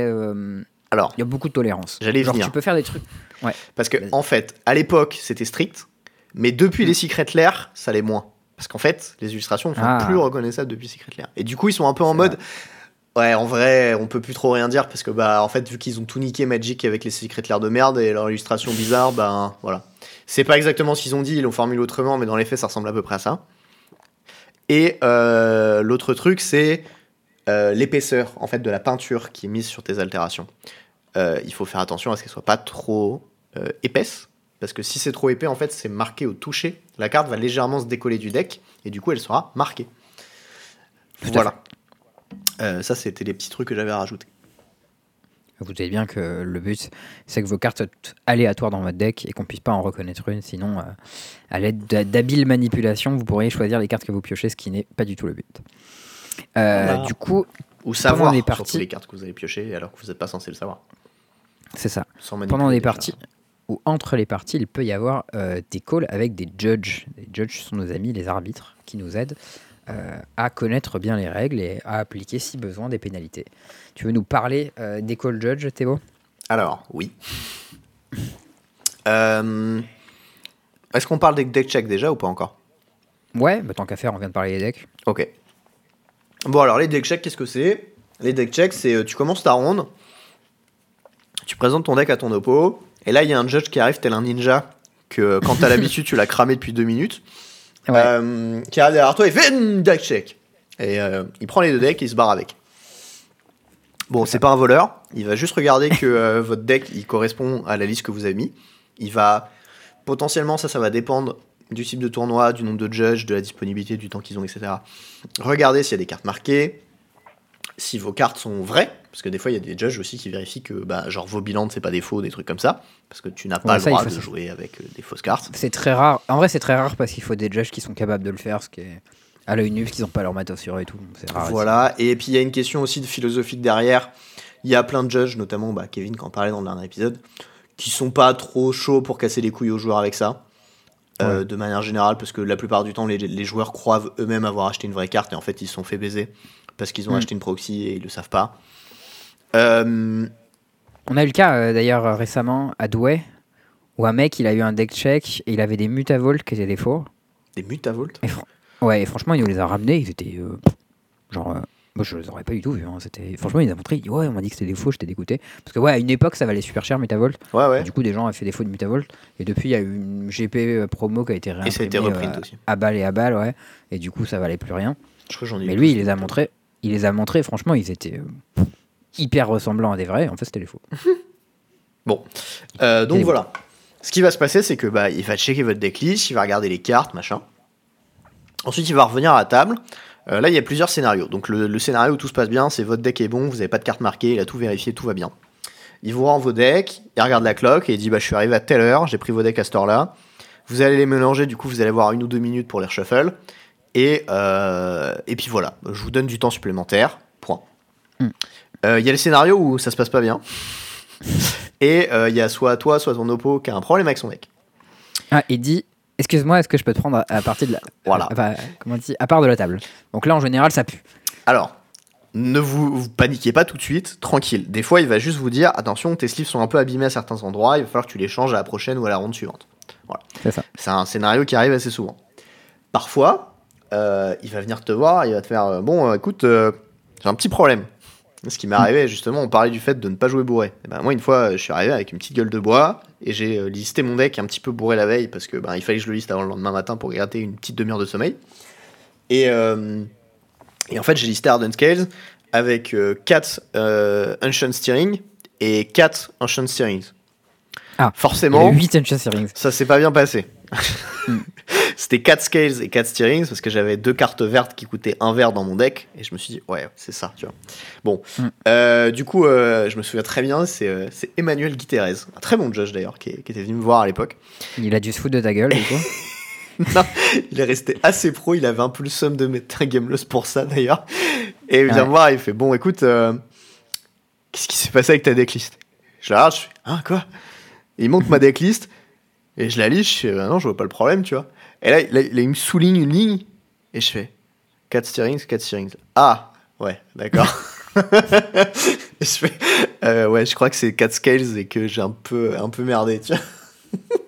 Du coup, je prends une game loss et il rectifie le, le problème. Et d'ailleurs, en parlant de ça, je me demande s'ils n'ont pas adouci la règle récemment. Je crois qu'il y a un peu, je crois qu'ils ont laissé un peu plus de wiggle room aux arbitres, ou quand ils estiment que c'est une erreur de bonne foi, ils peuvent baisser la pénalité à warning. Je suis pas sûr de ça, me semble. euh, franchement, je l'avais mérité mon game loss, tu vois. J'ai même pas cherché à négocier, j'ai vu que je l'avais écrit comme un bouffon, j'ai fait ouais, bon, tant pis, c'est pour moi, tu vois, y a pas de problème. Donc voilà, ça c'est un des scénarios, et euh, des fois, euh, ben, c'est le scénario inverse. Euh, moi, un truc qui m'est su arrivé, dernière ronde du GP Pride, ronde 15, je joue pour le top 8, si je gagne, je vais en top Mm. 8. Et il y a un, un gars qui fa- s'assoit en face de moi, un italien. Euh, et on est deck check. Moi, c'était mon troisième deck check de la journée, donc bon, j'étais assez détendu. Ouais, tranquille, tu sais qu'il n'y a pas eu de problème de première fois. je me suis dit, ouais, bon, c'est bon, ça va passer. Et, euh, et ça met du temps. Ah. Et je me dis, putain, Oui, c'est bizarre, tu vois. Mais genre, euh, pas, pas 10 minutes, tu vois, genre 20 minutes, quoi. pour- Ah, c'est beaucoup. Et je me dis, Un, un deck check en général, ça dure entre 7 et 10 minutes. ouais, ouais. Et là, je me dis, bon, ok, ça fait beaucoup. J'appelle un judge et je demande au judge, je fais, écoutez, ça fait un petit moment qu'on est en deck check et tout. Est-ce qu'il y a un problème tu vois Il me dit, ok, bah, je reviens vers toi, machin. Et là, il y a Sophie Pagès qui arrive. euh, et qui, qui va voir mon adversaire et fait Est-ce que je pourrais te parler en dehors de la table? Et il lui dit en anglais, du coup. Aïe. Et du coup, je, je regarde le judge, je fais moi, c'est bon, tout va bien. C'est parce que du coup, j'avais un peu peur euh, à force. Il me dit non, non, c'est bon, t'inquiète, je parle juste avec ton oppo. Ok. Et, euh, et là, mon oppo arrive, il pose son deck sur la table. Tout son deck entier était chipsé. Oula. Et son side était plat. Et là, je fais Ah, Ah. j'ai compris. et alors, du coup, ce qui s'est passé, c'est qu'il a pris un game loss. Parce que son deck Mm. était euh, marqué. C'est son side qui était marqué du coup. Ouais, son side était complètement marqué en fait. Son deck l'était pas. Ah oui. Chipsé, euh, c'est cu- incurvé. Du genre, tu- Oui, comme qui- euh, un Pringles Comme une chips. qui fait une curve comme ça, ou sur laquelle tu pourrais prendre une rampe avec un skate, bah ces cartes faisaient la même chose. Euh, et euh, du coup, ben, les cartes Souvent, de son les- side étaient plates. Les foils, elles font ça un peu. Ouais. Mais lui, c'était pas pour ça. C'est parce qu'il chaufflait comme un giga bourrin. Ah oui, les mecs qui shuffle, euh, ils font des riffles par devant là. Ouais, mais c'est pas juste des petits riffles, c'est genre, il tord les Non, cartes. c'est des riffles très très fort comme un, Ouais. comme un schlag là. Et, euh, et du coup, ils m'ont dit bah, ton oppo va prendre une game loss. Vous allez jouer la game 1 parce que son deck, main deck est pas, est pas marqué. Et euh, ensuite, on, on va voir, tu vois. Ils étaient en train de chercher une solution pour pas nous faire euh, pour patienter une plombe ou quoi. On va chipser son sideboard aussi. Et non, mais ils étaient pas trop sûrs. Ils se sont dit on va peut-être intervertir des sleeves, peut-être que ça va suffire. Enfin, tu vois, genre. Ils étaient Mm. en mode bon, on trouvera une solution pour après. Et, euh, et du coup, euh, bah, on joue la une. Il avait le toss. Il mulligan à 4, je gagne. La question s'est pas posée. Tu vois. Euh, donc ça, c'est les scénarios qui peuvent vous arriver pour une decklist. Sur une decklist, comment ça se fait? Bah, tu prends ton deck. Euh, si tu dois l'écrire en papier, bah, tu, tu listes toutes les cartes. Tu fais euh, le sideboard. T'écris en français ou en anglais le nom de la carte. Euh, non, alors tu écris en anglais le nom de la carte parce que si t'as un GP à Oui. Prague et que tu l'écris en français, ça va pas bien se passer. Oui, de manière générale, tu écris en anglais, mais Tu, tu si écris en t'es anglais. sur un tournoi français, Je- c'est sur un tournoi local, tu... ouais, mais euh, je suis d'accord de manière générale, écris en anglais juste. Et le nom des cartes, c'est en anglais, c'est plus simple. Voilà, si jamais tu connais pas le nom des cartes en anglais, ce que tu fais, c'est que tu prends ton deck, tu le tapes en français dans, un, dans une liste genre Moxfield ou Magicville ou ce que tu veux, et ensuite tu le traduis en anglais. Maintenant, la plupart du temps, les orgas le font via euh, MTG Melee ou par mail ou par Google Doc, donc de toute façon, ça pose pas de problème. Oui. Mais si jamais tu dois le faire en papier, par défaut, je te conseille de le faire en anglais. Je suis d'accord. Euh, Et d'ailleurs, je reconseille, quand, quand tu as fini d'écrire ta decklist, de recompter qu'elle fait bien le bon nombre de cartes. Oui, oui, c'est. Mon réflexe de base, tout ça. Moi, ce que je fais, c'est qu'en fait, je, quand, quand, je fais ma decklist et que je note les cartes, je prends les quatre cartes, je les mets à côté, je note les cartes, je les mets à côté. Et comme ça, je, mm. je sais s'il en a manqué ou pas. Quoi. Yes. Ça m'évite d'avoir à raconter. Euh, voilà. Ensuite, il y a la question des sleeves, on l'a un petit peu évoqué. Ben, il faut que tes sleeves soient en bon état, de manière uniforme, qui est pas la, la jurisprudence Yuya Watanabe euh, où t'es pas une marque d'ongles sur euh, en coin en, bas à gauche sur tes 4 tours d'Urza, en bas à droite sur euh, tes 4 mines d'Urza et euh, le coin corné en haut à droite sur tes 4 power plants. Mm. si t'as ça, même si t'es de bonne foi, ça va être très dur à, à justifier. Hein. Yuya, il a pas réussi. Bah, Spoiler. Hein. Il a pris Ben. C'était censé être 2 ou 3 ans. Il est... Je crois qu'il est déban maintenant. Il est plus revenu ever, mec. On l'a plus revu, le Yuya. Ouais, en même temps, si c'est vrai, bah, il est déshonoré et machin, et il s'est fait gauler, et c'est vraiment horrible. Et si c'est faux, le niveau de seum qu'il doit avoir. Voilà, quoi qu'il en est, euh, faites attention à vos sleeves. Moi, ce qui se passe, typiquement pour Sofia, où jour 1, on a joué 9 rondes, et ben à la fin du jour 1, j'ai racheté un paquet de sleeves et j'ai resleevé tout mon deck. Voilà. Ouais, moi je fais ça juste avant de chaque tournoi. Mais je fais pas ça pour, euh, entre le jour 1 et le jour 2. Je trouve ça un peu tout moche. Moi, je l'ai fait entre le jour 1 et le jour 2 parce que j'étais bien placé et que je voulais pas avoir le moindre problème. Ouais, ok, c'est safe. Voilà. en, règle générale, je le fais une fois pour les gros tournois et c'est tout. Euh, là, c'était un peu un gros gros tournoi et genre j'étais plutôt bien placé. Et du coup genre c'était évident que j'allais me prendre des deck checks et je voulais pas qu'il y ait de problème. Du coup j'étais en mode ok je lâche 10 balles c'est pas grave. Et puis les sleeves j'utiliserai ailleurs. Point. Ouais c'est les 10 balles de la sécurité. Ouais voilà ils ont été rentabilisés y a pas de problème. Euh, euh, les sleeves les sleeves utilisés alors déjà il y a une première chose quand une sleeve est un peu abîmée genre euh, qu'elle se casse d'un tout petit peu. Déchirée là exploser là. Genre, Comme ça, vous, êtes sûr de pas dedans. C'est un truc que vous avez déjà dû voir en tournoi d'ailleurs ou en boutique que vous n'avez pas forcément compris sur le moment. Un mec qui prend une sleeve et qui l'ouvre en deux de manière giga violente. C'est une mesure de sécurité pour être sûr qu'on réutilise pas une, une sleeve pétée. Une sleeve qui est pétée, euh, c'est jetable, c'est voilà, on la vire, c'est pas très recyclable. C'est consommable, c'est nul, mais voilà. bon. c'est mieux que ta carte à 100 balles déjà. C'est ça. Et une fois que tes sleeves elles sont un peu usées, un peu curvées, souvent moi je les utilise pour des decks de proxy. Euh, des tokens ou des trucs comme ça euh, Moi, typiquement, tu vois, le... j'ai acheté des, euh, putain, des katanas, je crois. Euh, ouais, que c'est bien ça. Alors, c'est très agréable au toucher. Ça se shuffle mieux que des Dragon Shield. Cependant, deux problèmes. Ça laisse des traces de, de gras au contact de tes doigts. Ah, c'est agaçant. Et ça, c'est très très chiant. Et l'autre problème, c'est que elle s'abîme quand même plus vite. Ok, c'est des maths ou c'est des clears? C'est des maths que j'avais des noirs. Pourtant, les maths normalement, ça laisse pas de traces de doigts. Mec, euh, je te. Je. I swear, euh, euh, Non, mais je te, je te crois, hein, y a pas de. Et du coup, ce que j'ai fait, c'est que bah, j'ai repris les cartes du deck, enfin les sleeves, et j'ai sleevé un autre deck avec, en fait, tout bêtement, genre un deck, genre pour du commandeur, tu vois, où. Bah, en fait, ce qui s'est passé, c'est que j'ai joué ces cartes dans des conditions différentes à un tournoi. Donc, du coup, bah, si je prends mes 100 sleeves, enfin 100 sleeves des, des deux jours, je les shuffle ensemble, et je fous ça dans un deck, bah, même si elles sont marquées, elles sont marquées de manière complètement aléatoire, et j'ai aucune idée de qu'est-ce qu'il y a de marqué ou quoi, et donc c'est pas très grave, quoi. Bah, surtout si tu as fait deux jours de tournoi après, elles vont pas être marquées très méchants. Elles sont pas défoncées, tu vois. Il y aura pas de souci. Mais ouais, on l'a tous vu des gens qui arrivent à un tournoi avec des sleeves complètement explosés. Euh, genre, voilà, si vous avez un deck Magic, ça coûte un peu d'argent. Vous pouvez vous permettre de payer 5 balles de sleeve. Euh, surtout quand le mec il a un deck full foil en plus. Ouais, ça c'est les classiques. Les decks euh, hyper pip, machin, full foil et tout. Giga chip sleeve explosé le mec qui, qui, qui, qui shuffle comme un animal, ça c'est des trucs que j'aime beaucoup. Moi aussi. Mais Surtout en coup, euh, ça, me, m'en euh, moi, ce que je vous conseille, quand vous voyez que votre repos a des sleeves qui sont en mauvais état, qui sont abîmés, qui gondolent, enfin des trucs comme ça, et que ça n'a pas l'air ultra régulier dans, dans l'abîmage, appelez un judge. Prends. Vous mm. appelez un judge, vous, vous, lui dites Je peux te parler en dehors de la table. Tu vas en dehors de la table, tu lui dis Bah voilà, euh, mon oppo il joue un deck, ses sleeves elles sont dans un mauvais état, est-ce que tu pourrais vérifier vite fait qu'il n'y a pas de problème? Prends. Et il vérifie, et voilà, on passe à autre chose. Et du coup, tu nous as fait la superbe transition sur les Call Judge. Eh, habile. Ah, il est fort, il est fort.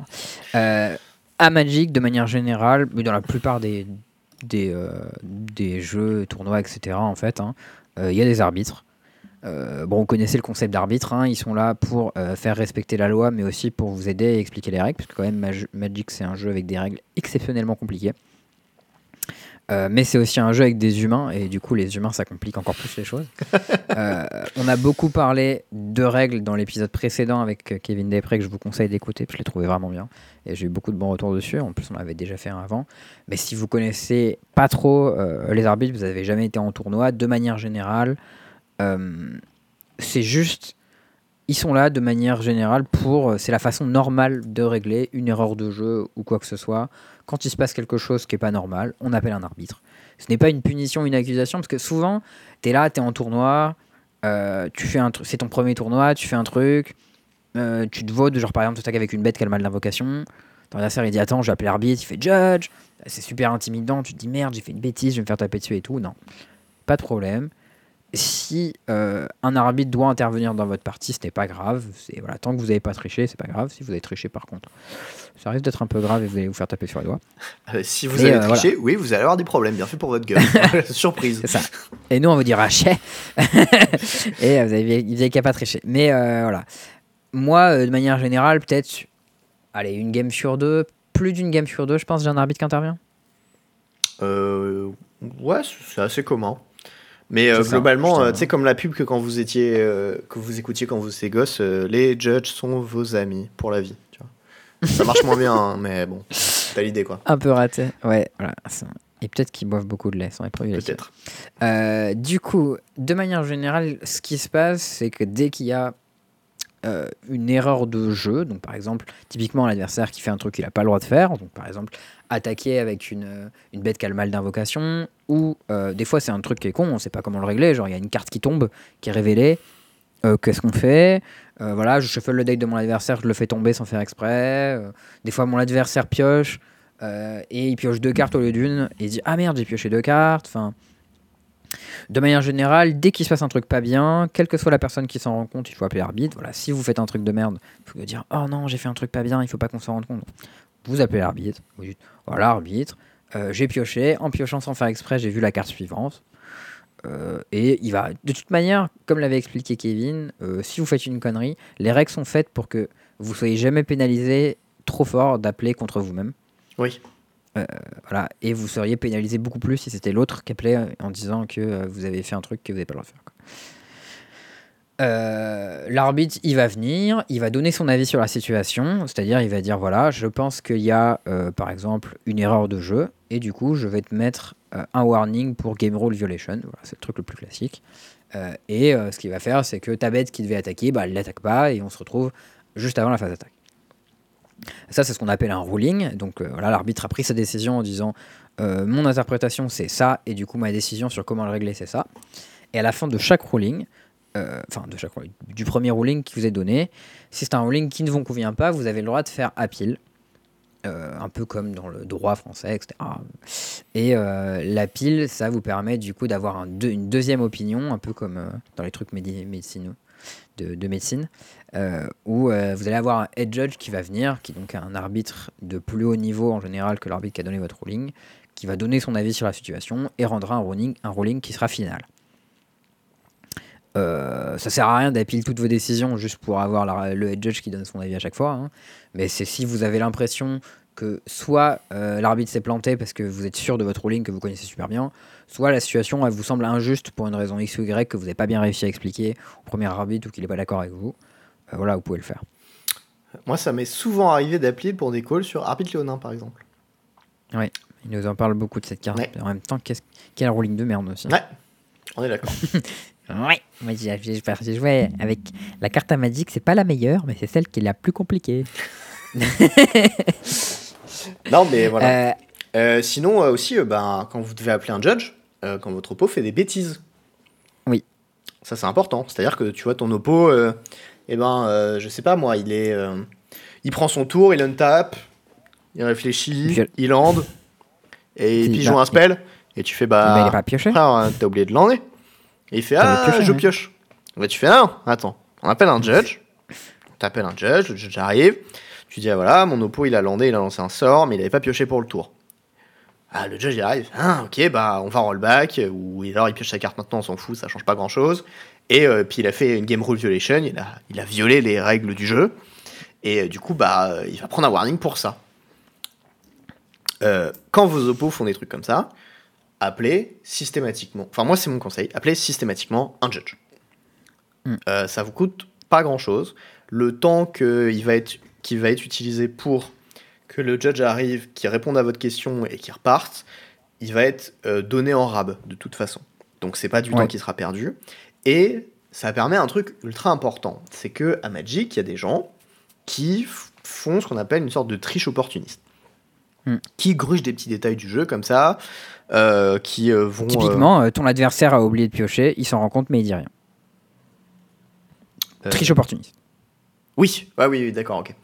Je Euh. te donne un exemple de triche opportuniste. Voilà, mon adversaire a oublié de piocher, je m'en suis rendu compte, mais je vais dire ah ça m'arrange quand même s'il pioche pas. Du coup, je dis rien. Ouais, ça, C'est de la triche opportuniste. ça, ça, c'est un, un peu compliqué, mais oui, oui, c'est effectivement. Euh, un, un autre exemple plus évident, c'est genre ton oppo il a un tot note cire, euh, tu le tues et ton oppo te dit pas tu pioches. Hmm. Ça, c'est un exemple de peut-être triche opportuniste. Et c'est une GRV, parce que bah, ton oppo il t'a pas rappelé un truc qui devait te rappeler. Et ça- GRV, c'est Game Rule Violation. hein. Oui, pardon, dit juste on, on l'a dit du coup chez Shortcut, mais euh, GRV, Game vi- Violation. Euh, Et euh, ça, typiquement, genre au GP Vegas, il y a un mec qui s'est fait disqualifier pour ne pas avoir rappelé des triggers de euh, Tottenham à ses adversaires. Euh, et en fait, parce que plusieurs de ses oppos différents ont appelé le judge quand ils l'ont pas fait, du coup il s'est pris Il des warnings.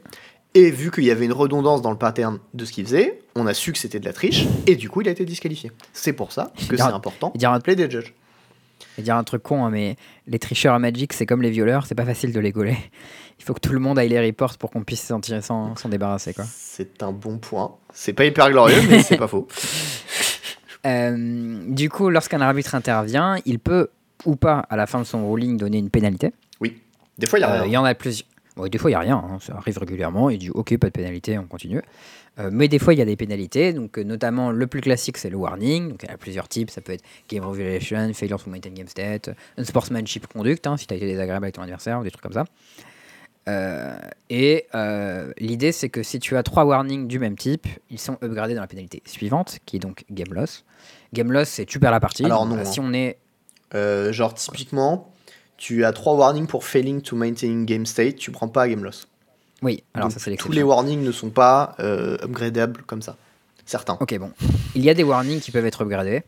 Et des warnings dont qui les GRV dont pas. on a parlé avant, qui est le plus C'est ça. commun et qui est le plus souvent upgradé. Il y a aussi euh, slow play et. euh, Bah, c'est les seuls en fait, non Euh, Unsport, unsportsmanship conduct. Hein. Euh, Mais je crois que Unsportman c'est upgradé plus vite aussi, non? Il y a pas un délire ouais, comme je crois ça que unsports- unsportsmanship conduct, je me demande s'il y a deux, on commence pas déjà à direct y aller. je, je crois Après, que c'est un- upgradé plus vite, je suis pas sûr. Ça m'est jamais arrivé. Unsportsmanship, major, je crois que c'est direct DQ. Je crois que t'es direct sorti du tournoi. Ouais, je crois qu'unsportsmanship major, c'est genre t'as mis un pain à un mec et tu sors direct. euh, Ouais, ou t'as menacé un type, enfin, ou, ouais. ou une meuf, ou. Ouais. Faites pas ça. Voilà. hein. Et du coup, donc, les pénalités, c'est warning, du coup, qui peut être upgradé en game loss, donc game loss, mais où tu peux avoir game loss direct, hein, des fois, si tu fais les trucs. Bon, je sais pas, typiquement, euh, erreur decklist, c'est game loss. Euh, game loss, du coup, c'est tu perds la partie, donc quand c'est un BO3, tu perds une des trois parties, on Ouais. enchaîne.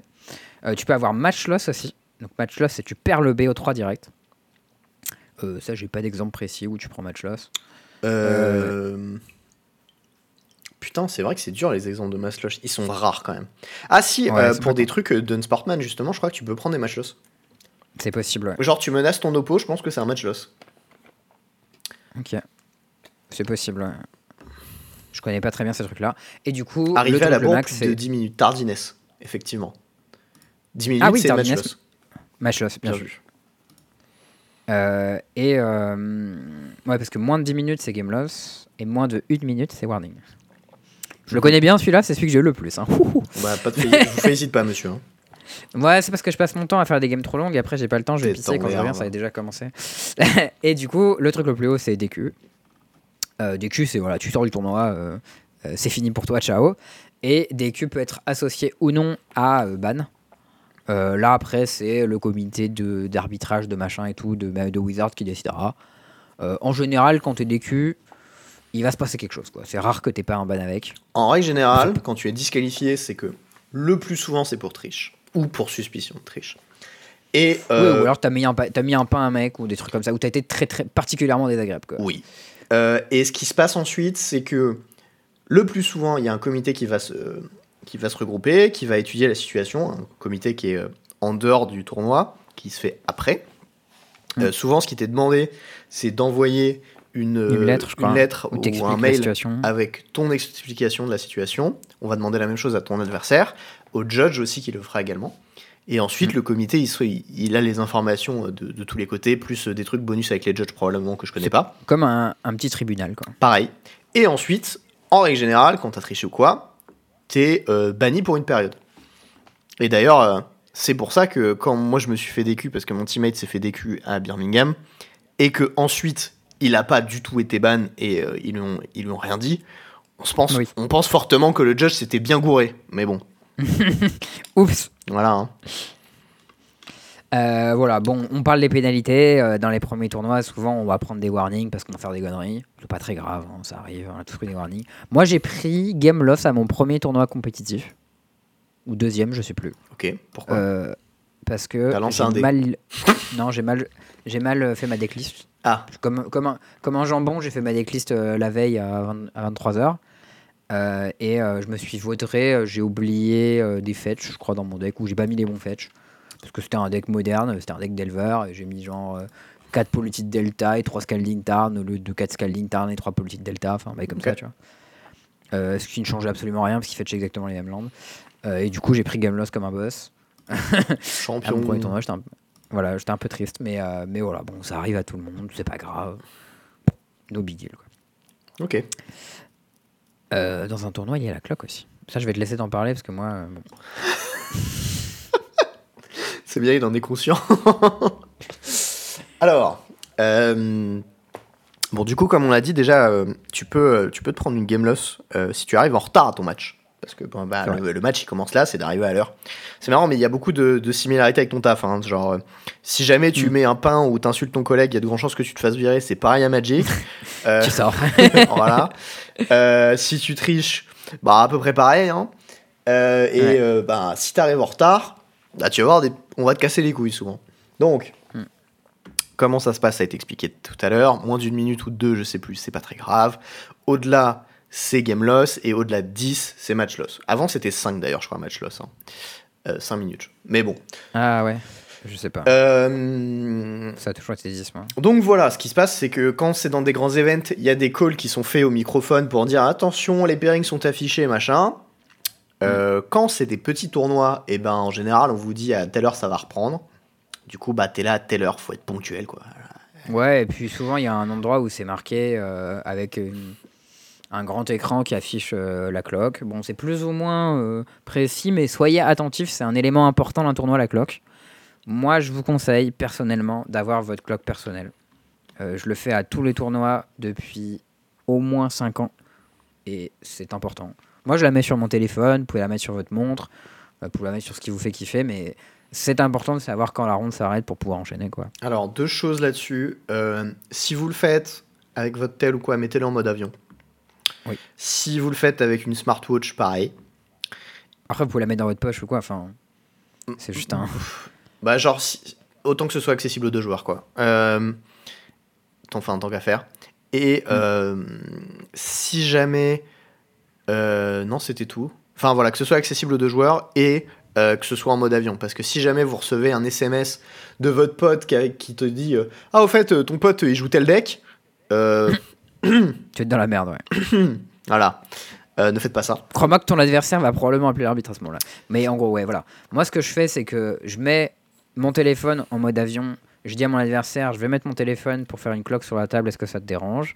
Euh, Dans 95% des cas, il va répondre non. Des fois, il va répondre oui, et ça va être un peu relou. Je vais devoir lui expliquer que ça va pas le déranger. Bah, S'il n'y a pas la place euh, sur le board, moi je comprends. Mais c'est le seul argument qui ferait genre. euh, Ouais, voilà. Si la table est microscopique et qu'il me dit il n'y a pas la place sur le board, euh, ok. tu Ouais, faire. Mais souvent, la cloque est pas parfaitement visible de partout et avoir une cloque à la table, ça aide juste, ça permet de savoir où on en est. Et quand la partie est terminée, vous, ça vous permet de savoir combien de temps vous avez pour aller aux toilettes, pour aller fumer, pour aller manger un coup, ce genre de choses. Oui. Et quand ça sonne, voilà, on est dans le coin et pour- comme ça, quand ça reprend, on est là. Du coup, plusieurs notes vis-à-vis de ça. Alors, petit 1, Ouais. si jamais euh, la cloque est finie, que vous finissez votre match et que vous avez besoin d'aller faire euh, vos besoins aux toilettes, et ben ce que vous faites, c'est qu'au lieu d'y aller en vous speedant et en vous pressant, Vous allez voir euh, un arbitre qui est sur votre tournoi et vous lui dites écoute, euh, voilà, il faut absolument que j'aille aux toilettes, j'ai un mon match. Euh, il est possible que je sois en retard, mais voilà, au moins t'es prévenu. Tu vas aux toilettes et tu n'auras pas de pénalité si jamais tu arrives à la bourre. Parce que tu as prévenu un arbitre qu'un arbitre est au courant de cette situation. De, Et t'as de manière à générale d'ailleurs, de manière générale, si vous connaissez votre table euh, et que vous, vous demandez à ça, dites toujours direct à l'arbitre Je suis table machin, euh, voilà, est-ce que je peux aller pisser? Et En général, il va, pas, il va pouvoir rester pour garder vos affaires ou quoi, ou alors euh, juste savoir quand, quand vous arrivez en retard, c'est normal. Parce que lui, il a besoin d'être là quand vous revenez pour savoir combien de temps ça a pris. Parce que c'est un arbitre de, de spécifier ça. Si jamais ça vous arrive en pleine partie, c'est pareil. Vous appelez un judge, vous dites au judge, ben voilà, écoute, j'ai vraiment besoin d'aller faire pipi là tout de suite, est-ce que je peux y aller? Et euh, en G4, enfin, il n'y a pas de raison que le judge te dise non. Est-ce que tu connais le spécialiste de ça? Sam Black? Non C'est malin. Ça. euh, non, le Alexandre spécialiste français de ça. Oui, absolument. Ouais. Alexandre Habert, il joue sa game. Et souvent entre la game 1 et la game 2 ou entre la game 2 et la game 3, il dit Arbitre, est-ce que je peux aller pisser? Il a pissé, il prend sa petite, euh, sa petite pause, il recline les idées et tout, il revient en place, il bim, il déroule. Faites pas ça tout le temps parce que c'est chiant quand même. hein, Mais... Ouais, c'est un peu relou. En Genre, vrai. franchement, au milieu, de la... au milieu de la game, moi je le fais quasiment jamais. Ah, moi non Genre, plus, c'est ça m'arrive euh, hyper rarement. Mais ça m'arrive souvent, genre à Sofia, ça m'arrivait quelques fois, finir mon match, je vois que la cloque est finie parce qu'on était euh, genre au bout, tu vois, quasiment, parce que je jouais white forcément. Et, Hmm. ouais, tu euh, fais Blood Control. et, euh, et du coup, j'étais en mode, bon, bah j'ai besoin d'aller pisser. Je prenais mon sac, je rangeais mon bordel, j'allais voir, bah là il y avait Kevin qui était judge ou Ricardo, euh, un des judges, et je leur disais, bah voilà, je viens de finir mon match, j'ai besoin d'aller faire pipi. Et il me dit, ok, bah vas-y. Point, tu vois, ça s'arrête là. Et si jamais t'arrives en retard, et ben euh, ton oppo il te dit, bah t'étais où? Tu dis, bah j'étais aux toilettes, j'ai prévenu un judge, t'appelles un judge, tu dis, voilà, j'ai prévenu telle personne que j'étais aux toilettes, Euh, est-ce qu'on peut avoir d'extra time? Le judge arrive, il dit, ok, pas de problème, il te rajoute 3 minutes, 5 minutes, point. Très facile, c'est très pratique. C'est plutôt deux minutes en général. Oui, non, mais bon, ça dépend. hein. je, je ne juge pas que le temps que tu passes aux toilettes. Euh, autre truc, euh, par rapport à la cloque. Moi, souvent, Oui. dans les gros events, il y a une grosse cloque qui est visible d'un côté de la table. Donc moi, ce que je Oui. conseille, en général, si tu peux, et ce que je fais moi systématiquement, c'est euh, dès que les pairings sont affichés, je regarde mon- où je suis et je vais me poser à ma table du côté face à la cloque. Comme ça, je la vois. Ouais, bah, moi j'ai pas besoin de faire ça vu que j'ai une cloque à la table. Oui, mais moi, je préfère Mais euh, pas m'encombrer de trucs sur la table que j'ai pas besoin. Après, euh, chacun son truc. Je comprends. Après, l'avantage d'avoir une cloque à la table, c'est aussi que ton adversaire la voit. Et du coup, quand tu lui demandes d'accélérer, c'est plus crédible que s'il voit que tu regardes la cloque depuis. Ça fait 4 fois que tu regardes la cloque. Et après, tu lui dis, bon, maintenant, il faut jouer plus vite. Il y a un petit côté un peu crédible qui fonctionne, quoi. Alors, moi j'allais venir, deuxième point. Euh, Quand ton oppo est un petit peu lent, euh, et ben, moi je te conseille, premièrement, de lui dire poliment qu'il va falloir prendre une décision. Mm. Et je pense qu'au-delà du premier warning, il faut appeler un judge.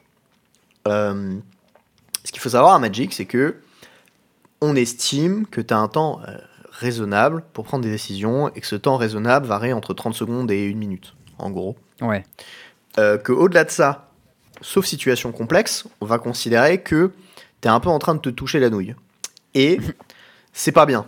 Parce que du coup, la cloque, elle est partagée. C'est une ressource qui est allouée aux deux joueurs et pas uniquement à une des deux personnes. Donc, Hmm. dans ce cas-là, ton adversaire te gruge un petit peu d'une certaine façon parce qu'il prend de votre temps à vous deux. Et donc, je conseille, notamment pour les joueurs de DC qui nous écoutent, qui ont une tendance à pioncer leur grand mort à la table, d'appeler un judge quand c'est le drôle cas. mais c'est vrai. Ah, ces mecs, Ouais. oh, je te jure, hein, ça, genre, à chaque fois, j'ai envie de me tuer. J'ajoute, j'ajoute, euh, les arbitres qui nous écoutent, mettez des warnings no play aux gens, s'il vous plaît. Genre, ouais, soyez moins, moins coulant parce que c'est insupportable. Genre, vraiment, moi, ça m'arrive, je regarde une partie, je suis là, je regarde quelqu'un, et il y a un joueur qui attend, et il y a un arbitre à la table en train de regarder la partie, et moi, au bout d'un moment, je regarde l'arbitre, je dis, mais. Genre, euh, mets-lui un warning, là, non, dis-lui quelque chose. Le gars, ça fait deux minutes qu'il tanque sur sa décision. Faut jouer à un moment, tu vois. Et les arbitres, genre, tu vas jamais mettre trop de warnings pour slow play à quelqu'un, parce que personne les met, ces warnings-là, quasiment. Donc, euh, si ta personne, elle prend deux ou trois warnings de slow play et qu'elle prend game loss, elle l'a mérité, mais de ouf. Genre, aujourd'hui, sur un tournoi. Déjà, aujourd'hui, sur un tournoi Magic international, je sais même pas si c'est possible de prendre une game loss pour euh, slow play, tellement c'est impossible de prendre des warnings slow play, mais en France, euh, un- je sais pas si c'est pas pire. Fait, C'est pas une force en fait comme, truc. De manière générale, c'est- ça l'est très peu. Moi, le seul judge que je connaisse à avoir mis des warnings pour slow play et à être carré sur la compréhension du temps qui est nécessaire pour prendre une décision, c'est Kevin Debray. Et c'est le seul que j'ai vu être réglo là-dessus. Et c'est d'ailleurs le seul qui m'a dit il faut que tu prennes une décision. C'est genre le seul judge ever qui m'ait jamais dit ça. Tu vois ah ouais, moi, il y en a beaucoup qui me l'ont dit. ouais, mais toi, t'es mais y en a- aussi, frère. Et- non, mais, mais ce que je dis, c'est que moi, il y en a beaucoup qui me l'ont dit, mais est-ce que j'ai déjà pris un warning? Je crois que j'ai jamais pris de warning slow play hein, de ma vie. Je, crois que j'ai pas- regardé Alors- quelques games où t'aurais peut-être dû en prendre un ou deux. Ouais, mais aujourd'hui, aujourd'hui, aujourd'hui, j'ai fait pas mal d'efforts, je joue pas mal plus vite, etc. Mais à une époque, franchement, j'aurais dû en prendre pas mal, tu vois. Et ça aurait dû me secouer. C'est pas vous qui auriez dû me secouer, c'est les arbitres qui auraient dû me secouer. Et à cette époque-là, il niait. Sachez-le quand même. Ça dépend des moments. J'ai peut-être fait preuve de mauvaise foi. Ouais, ok. Il était dans la négation la plus totale. En vrai, il y a des moments où ça me poursuit un peu et les gens ils me disent ouais machin, tu joues lentement. Et régulièrement, enfin récemment, je suis passé en coverage plusieurs fois. Je me suis regardé jouer, genre il y a aucun problème. hein, je joue. Maintenant, ça va mieux. Mais ça t'arrive d'être Mais- un petit peu lent. Il est vrai. Oui, bah il y a des moments où tu tankes sur une décision, tu vois, bon, ça arrive tout le temps. Et Voilà. quand t'es deep in the tank, tu te rends pas compte du temps. Et c'est à ce moment-là qu'il faut que quelqu'un te secoue en te disant Une petite claque derrière la tête, là. Allez hop. Tu vois. ouais c'est ça. On se décide. Mais, euh, mais voilà, il faut que tu prennes une décision. C'est un truc. Voilà, moi, en anglais, ma phrase c'est euh, I'm going to ask you to make a decision. Euh, qui est une phrase très neutre to- qui dit voilà, je vais te demander de prendre une décision. euh, Je, je suis pas sûr voilà, que le, verbe soit le bon, mais. Si, c'est make a decision en anglais. Ah ouais? Ça me Ouais. paraît hyper étrange, dit comme ça, mais ok. Peut-être. Bah, tu peux, tu peux vérifier, Non, non, tu demandes à Google Trad, je suis sûr à 200% que c'est ça. Parce que je l'aurais pas inventé, sinon j'aurais dit take a decision. Ok, ok, non mais très bien. Euh, c'est peut-être moi qui, me- qui me fait une idée. Bon, bref, tout ça pour dire. Donc, jouer à une vitesse raisonnable. Oui. On l'a dit avant, connaître ses cartes, connaître son deck, ça aide à jouer à une vitesse raisonnable parce que si tu te poses des questions sur chacune de tes cartes dans ta main, bah, tu vas avoir plus de temps et du coup, bah, c'est pour ta pomme parce que ça, ton Oui. adversaire va pas en pâtir pour toi. Alors bon, on sera tolérant si vous jouez contre le deck euh, euh, Patoon de Oni euh, full jap, full carte obscure. Bon là j'avoue. Je crois que j'appelle un judge à la table et je lui demande de me traduire toutes les cartes parce qu'à un moment, genre, c'est bon quoi. non, je sais pas, mais bon, ça c'est. Bref, euh, tout ça pour dire euh, le temps c'est une ressource qui est partagée entre les deux joueurs et aucun des deux joueurs n'a le droit de se l'accaparer. Donc, Oui. respectez ça et si votre adversaire ne le respecte pas, faites-le respecter. Et j'ajoute que d'un point de vue objectif, en tant que joueur, si vous cherchez à gagner, euh, c'est meilleur de prendre une décision sous-optimale mais rapide que de prendre la meilleure décision mais très lentement. Oui, parce que tu vas faire draw en fait. Voilà. Et alors que ce que tu veux, c'est gagner. Et euh, on n'est pas euh, dans un setup avec aux échecs où il y a une cloque qui est euh, différent, différemment gérée, que chacun a une cloque individuelle, etc. Comme sur MTGO, MTGA. Comme sur MTGO, MTGA, effectivement. Euh, c'est Magic Papier et c'est comme ça que ça fonctionne, donc bah, il faut faire avec. Voilà. Euh, c'est pas parfait, ça on en est conscient. Mais probablement que si la gestion du temps était un peu mieux gérée au niveau des joueurs et des judges, eh ben ce serait déjà un peu mieux. C'est vrai. Euh, note additionnelle, si jamais euh, vous prenez pendant la game, vous ou votre adversaire, des warnings pour slow play, ça a une, con- une conséquence qui est un peu bizarre. Mais si Ouais. jamais vous arrivez au temps dans une game, Mm. alors il y a plusieurs scénarios. On va commencer par le premier qui nous regarde actuellement. Quand vous arrivez, Scénario normal. voilà, euh, les règles classiques, vous arrivez au temps, à la fin du temps, il y a le judge qui dit, bah voilà, c'est la fin du temps, du temps. Euh, chaque joueur euh, regarde s'il a du temps additionnel. Si c'est le cas, il appelle un judge. Le judge va arriver. Il va vérifier que tu empiètes pas sur le temps additionnel que tu as. Donc le temps additionnel, c'est genre t'es à l'épicé, t'as 3 minutes. Euh, t'as 3 minutes de temps additionnel. Donc t'as tes 50 minutes pour faire ton match, plus 3 minutes. Point. Donc voilà. Tu, résous ça. Et une fois que tu as résolu ça, plus ton temps additionnel, plus si t'en as pas, bah juste ça, va y avoir les tours additionnels. Si jamais un des deux joueurs a pris un warning pour slow play, on y reviendra après, mais ça va être légèrement différent. Donc les tours additionnels, c'est vous avez 5 tours additionnels à vous partager. Ce qui veut dire que au moment où le temps est call, ça appelle euh, la fin du temps, et Time in the round. time in the round, tu finis le tour à- euh, auquel c'est, donc euh, le tour actif, du joueur actif, tu passes au tour suivant, et là c'est le tour 1. Tour 1. Ce qui veut dire qu'il vous reste 4 tours, en plus de celui-ci. Euh, ces tours, ils sont partagés entre les deux joueurs, donc il y a joueur A, il a le tour 1, joueur B, Par il a le tour 2. par exemple je, je suis joueur A, j'ai le tour 1, 3 et 5. Voilà, exactement. Et Théo, Théo a joueur 2 et, tour 2 et 4. Absolument. Euh, à la fin de ces tours, Si jamais euh, aucun des deux joueurs n'a gagné la partie, le, et que vous êtes à 1-1, et eh ben ça fait draw. Bêtement, euh, il n'y a pas de vainqueur qui a été déterminé. Si jamais il y avait un des deux joueurs qui menait 1-0, ben déjà vous abusez parce que vous aurez dû finir votre match, ou au moins deux, deux, games parce que là c'est abusé. Mais bon, ça c'est moi qui le dis. Euh, et au-delà de ça, ben, le joueur qui a 1-0 gagne. Point. Hmm. Ensuite, cas particulier. Euh, il y a le cas particulier où un des deux joueurs a pris un warning pour slow play. Dans ce cas-là, il y aura deux tours supplémentaires à se partager qui seront euh, bah, partagés. Donc en fait, au lieu d'en avoir 5, vous en aurez 6, 7 euh, du coup. 7. autre point de règle un petit peu particulier, si jamais il y a ton adversaire qui te pique un de tes tours, du genre avec un Emrakul ou un Mindslaver ou un truc comme ça, ce tour est comptabilisé dans la totalité, donc ça décale. C'est-à-dire, euh, Charles est en joueur A, il a son tour 1, il, mm. il, prend mon tour suivant. Donc il va avoir le tour 2, et moi je vais avoir le tour 3, ensuite il va avoir le tour 4, et moi je vais avoir le tour 5. Et ensuite ça s'arrêtera, il n'y aura pas de tour bonus parce qu'il m'a volé un tour. Si tu prends un extra turn, c'est pareil, même chose. Euh, voilà, donc ça c'était les deux cas un petit peu particuliers. Il y a un autre cas un petit peu particulier dans des games où il est nécessaire de déterminer un gagnant. C'est-à-dire, en cas de top 8, en règle générale, et c'est la seule exception que je connaisse. Bon, il y a élimination directe dans des trucs spécifiques, mais ouais. bon, ça arrive jamais. Euh, en top 8, ce qui se passe, c'est que vous allez avoir le temps. Des fois, la durée du temps, elle est variable en top 8, c'est-à-dire que souvent, quand c'est des gros events, il y a une heure, deux heures, etc.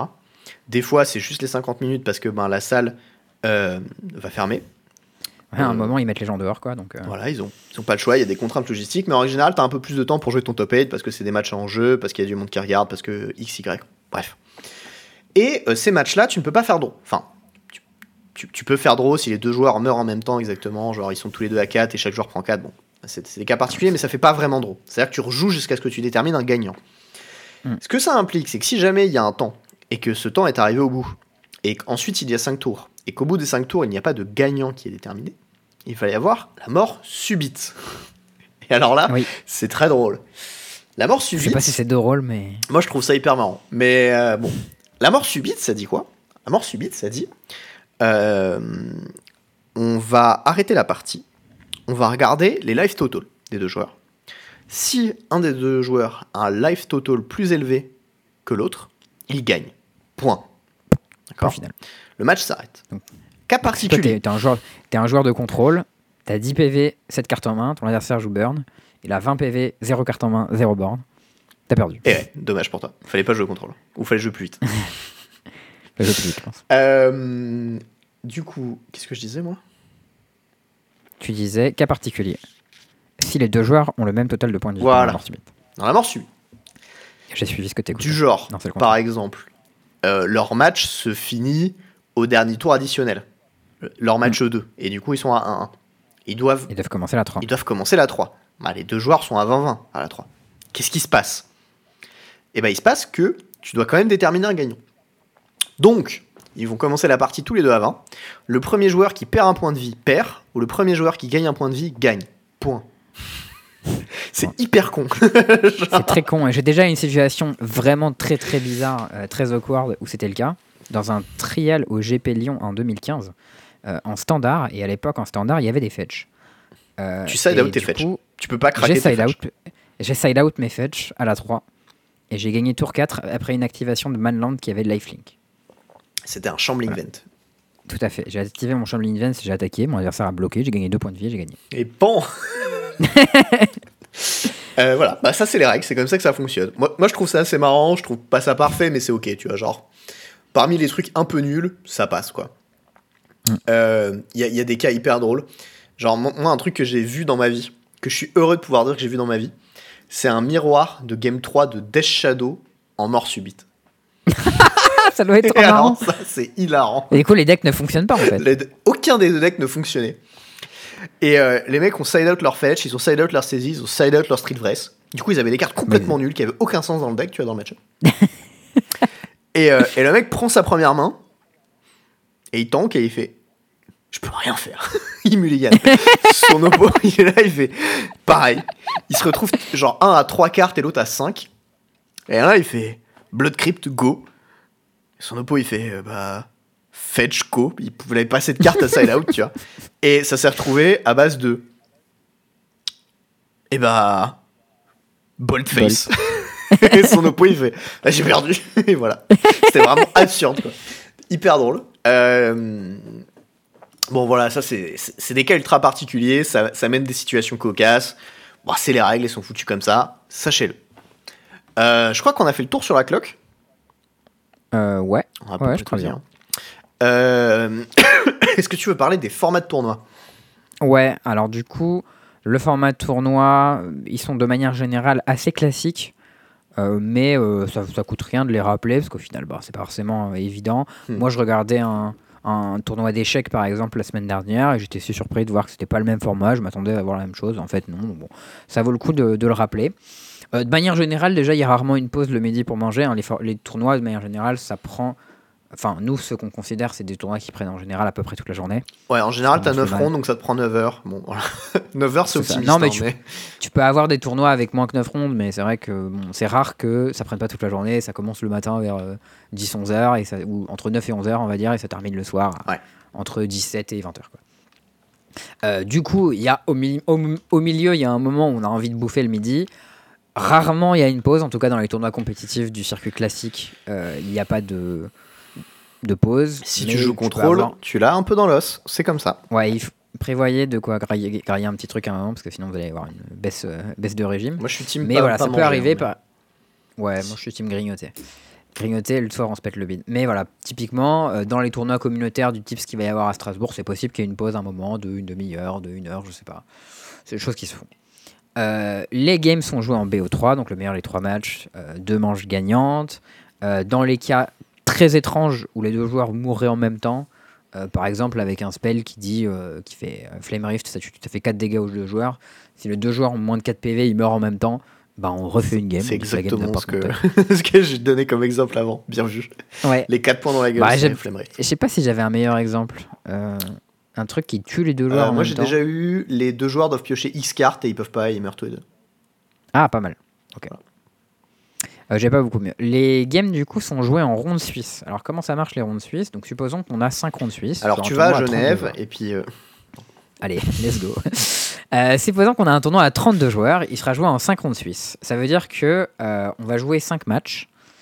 Donc voilà, c'est pas d'élimination directe, hein, on peut faire euh, 0-5, on peut aussi faire 5-0. Euh, premier match, les appareillements sont aléatoires. Euh, Il n'y a pas de power pairing sur les vélos, les machins comme ça, comme il y a aux échecs. Euh, c'est complètement random au premier match. Euh, tu joues contre un adversaire, tu gagnes ou tu perds. Supposons que tu gagnes parce que tu es trop fort, ou parce que ton adversaire est Stonks. faiblesse. Ronde 2, tu as 1-0.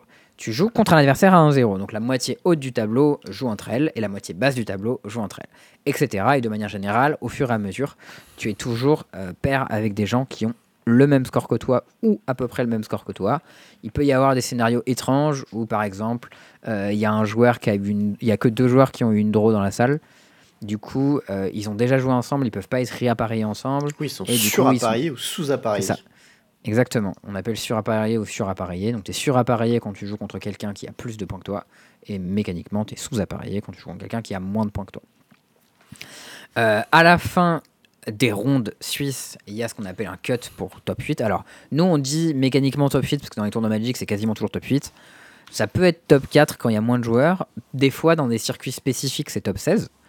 Euh, C'était le cas notamment sur un des circuits euh, que Red Bull avait organisé sur, les, sur le tournoi online. Je me demande si pour les Worlds aussi, c'était pas un cut top 16 avec un double bracket. Enfin bref.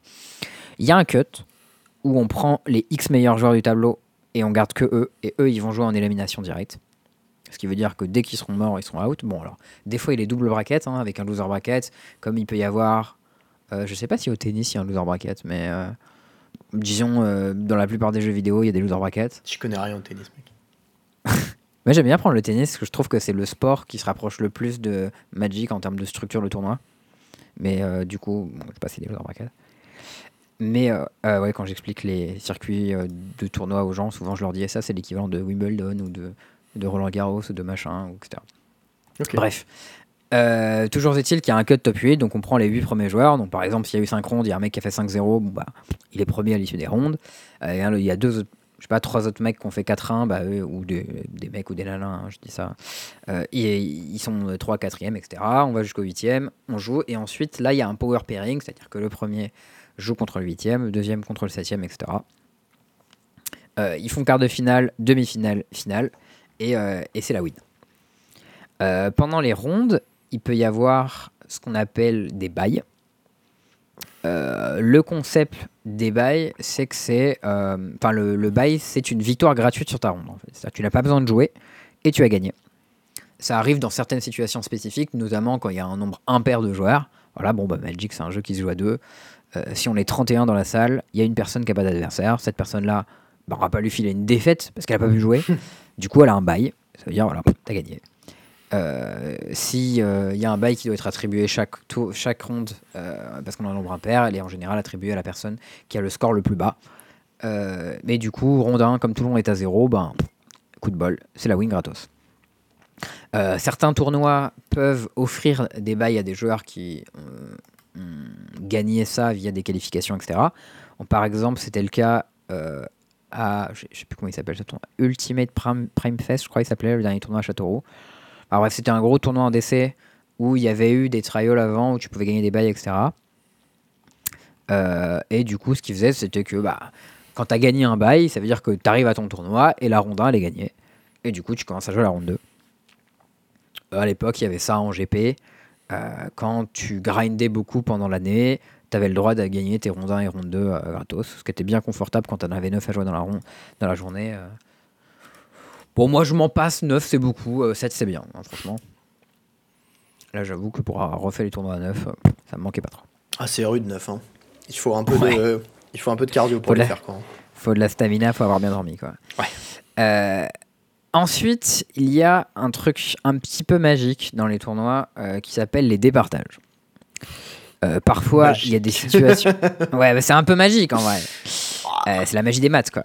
Euh, parfois, il y a des situations où, par exemple, il y a, je sais pas, une personne à 5-0, trois personnes à 4-1 et, je sais pas, 8 personnes à 3-2. Euh, sauf qu'on doit faire un cut à top 8. Donc ça veut dire qu'on doit prendre des joueurs à à 3-2 et d'autres non, qui doivent donc être départagés d'une façon ou d'une autre, et ils le sont faits via les départages ou breakers, tiebreakers en anglais, donc on va utiliser souvent le mot euh, breakers dans le, dans le podcast, euh, qui vont être euh, un savant calcul mathématique sur à quel point les adversaires que tu as battus avant étaient forts globalement. Enfin, du coup, à quel point ils ont été forts sur ce tournoi. En gros, c'est les gens contre qui t'as joué. Est-ce qu'ils ont beaucoup gagné ou est-ce qu'ils ont beaucoup perdu? S'ils ont beaucoup perdu, ton goal average il est bas. S'ils ont beaucoup gagné, ton goal average il est haut. C'est aussi simple C'est que ça. Voilà, c'est ça, ça te reward de beaucoup gagner en début de tournoi plutôt qu'en fin de tournoi. Oui. Parce que si tu joues, euh, Non. supposons que tu as fait 6. Ah oui, si, si, pardon, pardon, t'as raison. Supposons que ton, ton tournoi, voilà, tu as deux joueurs A et B, ils ont tous les deux fait leur tournoi, ils ont fait 6-2. Le joueur A, il a fait 6-0 et ensuite il a perdu, il a fait 6-1 puis 6-2. Le joueur B, il a fait 0-2 et ensuite il a gagné jusqu'à 6-2. Euh, ce qui s'est passé, c'est que le joueur A, il a tout le temps joué contre des joueurs qui avaient gagné pendant son tournoi. À 1-0, à 2-0, à 3-0, à 4-0, etc. Du coup, c'est que des joueurs qui étaient considérés comme plus forts que ceux contre lesquels le joueur B a joué une fois qu'il était arrivé à 0-2. Il jouait contre des joueurs à 1-2, puis à 2-2, puis à 3-2, qui avaient des scores médiocres. Ouais. Et du coup, même si à la fin, ils ont tous les deux le même score, on va considérer que le joueur A a eu un tournoi qui était plus difficile que le joueur B, et du coup, ses départages sont meilleurs. Euh, voilà, globalement, quand il va y avoir des cuts pour top sheet, on va régulièrement regarder les départages pour savoir si euh, les joueurs peuvent faire des droits intentionnels. Et là, je vais laisser euh, Théo enchaîner pour nous expliquer ce que sont les belles droits intentionnels des AI. Alors déjà, juste avant, un petit truc à préciser qui est important. Plus le tournoi est long, plus ton goal average va rester stable sur les dernières rondes. C'est un point important. C'est-à-dire que, en fait, bah, en fait c'est- con, hein, mais genre en moyenne, euh, ça, ça a tendance à à pas trop bouger la dernière ronde. C'est-à-dire que si ton tournoi il fait 5 rondes, ton goal average il peut varier de 2 points à la dernière ronde.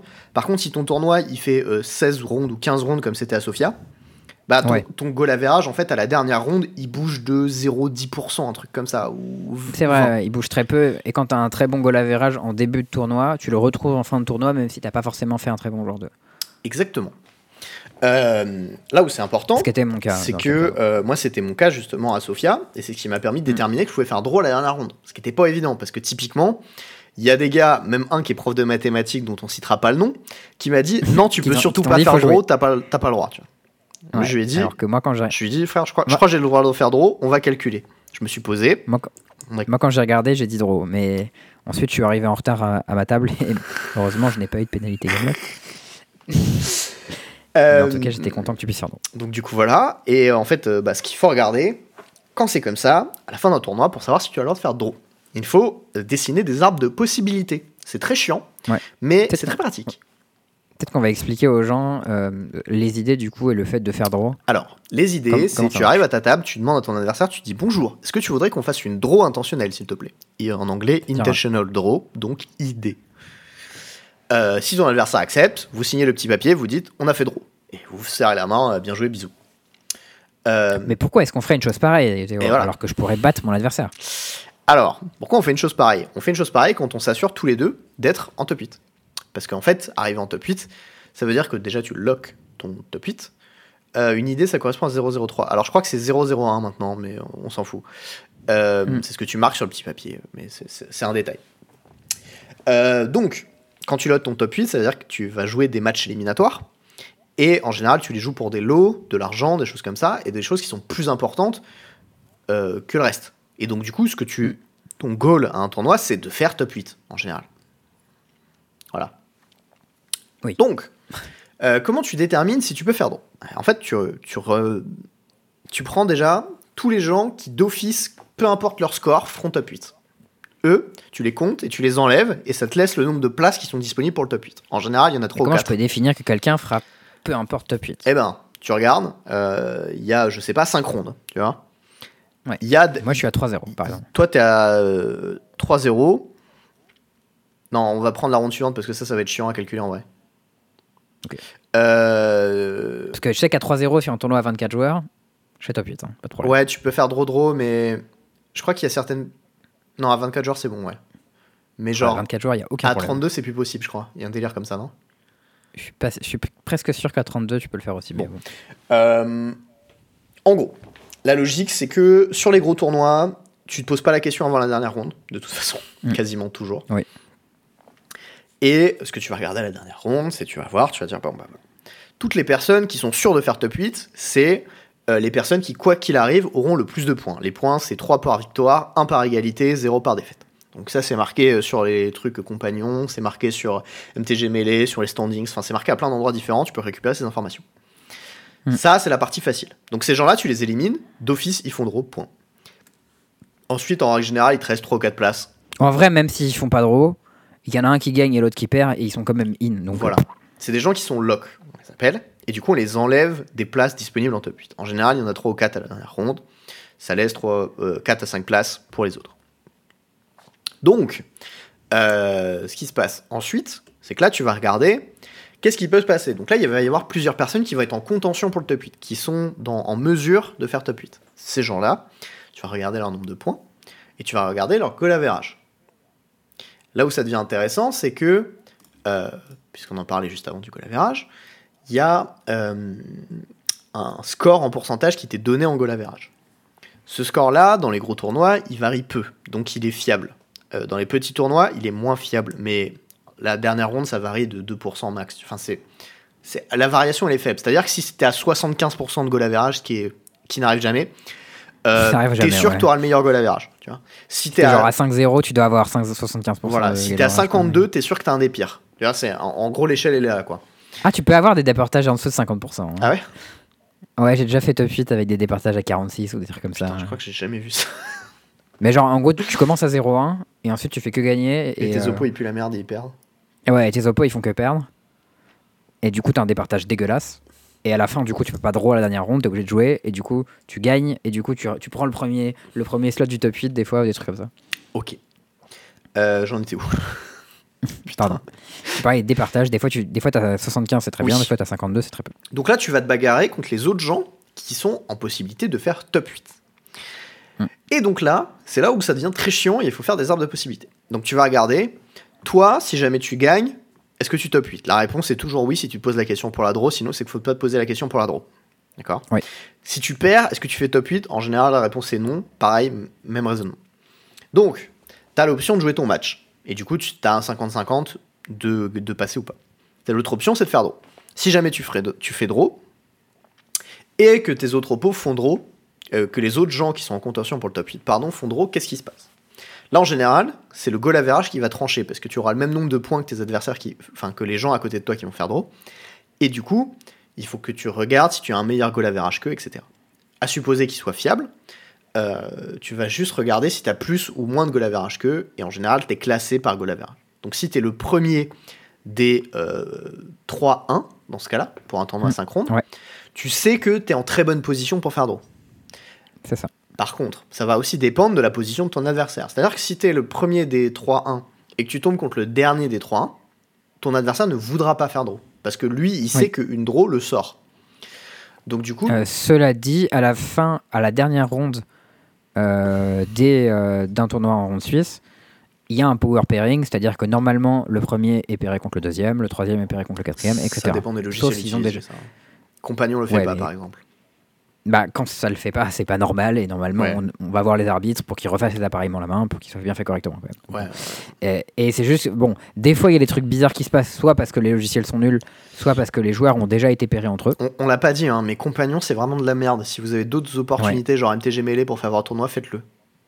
Oui, MTG Melee c'est vraiment très bien et compagnons, c'est vraiment de la ah, c'est Ou si vous avez un judge qui maîtrise bien euh, Event Link, Interrupt, tous ces trucs euh, qui fonctionnent un peu mieux. Ou si, vous avez un, si vous avez un ami qui a Arabi sous la main, il fera l'appareillement la main. Oui. tous, les, tous les judges le feront pas. Hein. Et, je crois que, et je crois que Jordan l'a fait aussi au. Oui, parce que le Event Link a pété. Il a explosé et du coup, ils l'ont fait à la main, non euh, donc voilà, ça c'est un peu la méthode. Et en fait, ce que vous faites, c'est que vous faites par élimination. C'est-à-dire, vous, vous regardez, ben, si jamais lui gagne et que lui gagne et que lui gagne, est-ce que moi je peux faire top 8 Oui, non, tu vois, machin. Euh, si eux ils font draw, si lui gagne, si machin, ce truc, oui, non, machin. Et à la fin, euh, bah, tu, tu, vois les scénarios possibles. En général, les cas où tu es à plus de 75% de faire draw à, à, doigt mouillé, euh, en général, faut faire draw. Non, si tu as plus de 75% de chance de faire top 8 si tu fais draw, faut faire draw. Voilà. c'est parce que ben, tu as plus d'une chance sur deux de faire, de faire top 8 si tu fais draw. Et Après, bon, il y a des. Il y a des exceptions dans des cas où, par exemple, tu connais ton adversaire, tu sais quel deck il joue, tu penses que tu as un très bon match-up. Tu sais que ton adversaire va se baver dessus, bon, bah, non, mais. On a dit qu'on disait plus ça. Ton adversaire est un débutant et euh, tu estimes que tu vas. Tu, tu as raison. Euh, non, mais bon, tout, tout, tout, ça pour dire, en règle générale, faire draw, c'est le play safe quand vous êtes en mesure de vérifier si vous pouvez le faire. Euh, si vous ne comprenez rien à ces questions statistiques, de calcul, etc., euh, alors, soit vous pouvez vous renseigner sur Internet, il y a des articles de Frank Carsten qui sont très bien, de manière générale. Je suis quasi sûr qu'il y en a un là-dessus, mais je suis pas tout à fait sûr. En tout cas, si c'est pas Frank Carsten, il y en a un d'un bon Grinder qui explique ça. Je, suis presque sûr que Reduke a fait un article qui expliquait ça. Je, suis quasi sûr d'en avoir vu passer. Euh, dans, dans, tous les cas, vous tapez euh, How to know if I should draw ou des trucs comme ça à MTG. Ça hmm. devrait, euh, vous, trouverez les ressources que vous cherchez. Si jamais vous avez des questions ou des cas particuliers à nous envoyer, on pourra vous répondre. Twitter, Discord, tout ça. Voilà. Euh, mais dans les faits, sinon, vous avez sûrement un pote qui saura faire. Ouais. Voilà. Euh, sauf si, sauf s'il s'appelle Trott et qu'il mathématicien, méfiez-vous parce qu'il vous dira de la merde, mais voilà. Salaud. Hein. Sinon, demandez sur le Discord et des gens sauront peut-être. Et sinon, vos adversaires, ils sauront probablement. bref. Voilà. Euh, enfin, si c'est ton oppo de la ronde et qu'il veut t'entuber en te disant oui, oui, tu peux pas alors que tu, enfin, tu peux alors que tu peux pas, il euh, y a des gens plus scrupuleux à Magic, hein, donc euh, bon. C'est vrai. Au pire, si vous avez un doute, vous jouez, vous gagnez pour la J'ai déjà vu des gens faire ça, donc voilà. Bon. Sympa. Ouais. Écoute, hein. Voilà. ça, c'était pour la partie des idées et des départages. Ouais, et il y a une petite partie aussi autour des concessions. Alors euh, Parce que l'idée, c'est que euh, parfois, euh, à Magic, donc ça, ça va à la fois autour de, des parties qui terminent en draw, mais ça peut aussi être le cas à la fin des, des rondes ce genre de choses. vous avez le droit de concéder la partie à tout moment. Oui. et il y a des moments où il y a ce qu'on appelle des gentleman agreements, où quelqu'un peut. euh, comment dire? On va mettre un gros warning quand même à cette partie, parce qu'elle est importante. Euh, Ouais, ce dont on va des- discuter là, des gentlemen agreements, des concessions, etc., c'est une zone grise des règles de Magic. C'est-à-dire que C'est Euh, des choses qui se font, mais c'est pas du tout dans les règles. Et vous n'êtes pas du tout obligé de le faire. euh, vous pouvez complètement ignorer cette partie-là si ça vous intéresse pas. C'est juste, il y a des gens qui font ce genre de choses et c'est important de savoir que ça se fait de manière générale. Et il y a surtout un gros point très important, c'est que ça ne doit à aucun moment être verbalisé. C'est-à-dire que Alors, ah, si tu ça dis... il y a la première, ça, dé- ça dépend des, des- des concessions. Là, par exemple, si on commence par celle à la fin d'une match- d'un match nul, Ah, c'est d'accord. pas tout à fait le même type. Dans ce cas-là, vas-y, il n'y a, pas de- y a pas de warning à mettre. Vas-y, vas-y. Ouais, je vais commencer à la fin d'un match nul, par exemple. Euh, supposons que la partie se termine et euh, votre adversaire a l'étal sur table au prochain tour. Voilà, vous avez le tour 5 et ça fait draw. Dans cette situation, l'usage veut que vous concédiez à votre adversaire Vous n'êtes pas obligé. que et vous n'êtes pas obligé de le faire. Moi, c'est quelque chose que je fais en général. Euh, je suis content quand mes adversaires le font, ce qui arrive de temps en temps, mais pas toujours. Euh, mais voilà, de manière générale, souvent, les parties qui sont longues, il y a au moins un des deux joueurs qui a pioncé, si ce n'est les deux. Et parfois, avec un tour supplémentaire, euh, la partie se serait arrêtée dans la faveur d'un joueur ou de l'autre. Il y a des cas où on ne sait pas qui aurait gagné. Et auquel cas, bon, bah, quand, de manière générale, quand on ne sait pas qui aurait gagné, bon, bah, on fait draw, hein, problème réglé. Euh, mais de manière générale, la draw, c'est souvent. euh, Enfin, la draw euh, non intentionnelle, c'est le pire résultat que les deux joueurs peuvent faire. contrairement à la draw intentionnelle qui, elle, est voulue pour le coup. Et souvent, c'est net positif pour les deux joueurs de se mettre d'accord sur le fait que on ne fera pas draw à la fin de cette partie et qu'un des deux joueurs gagnera.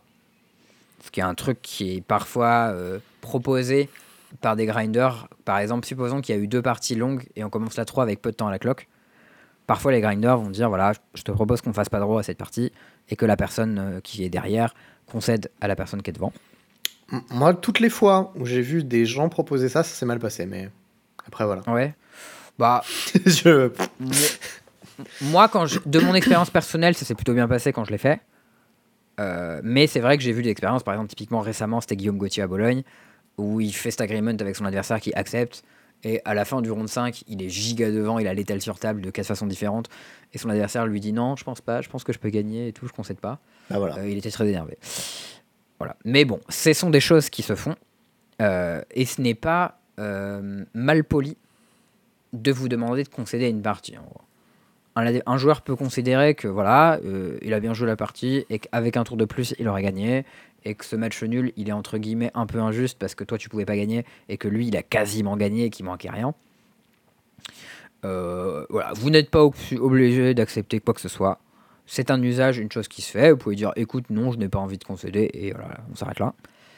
Euh, mais il y a certaines situations où, par exemple, la draw, ça nique les deux joueurs. Voilà, typiquement dans un cas où euh, le cut du jour 2, il est à 6-3, et vous êtes tous les deux à 5-3.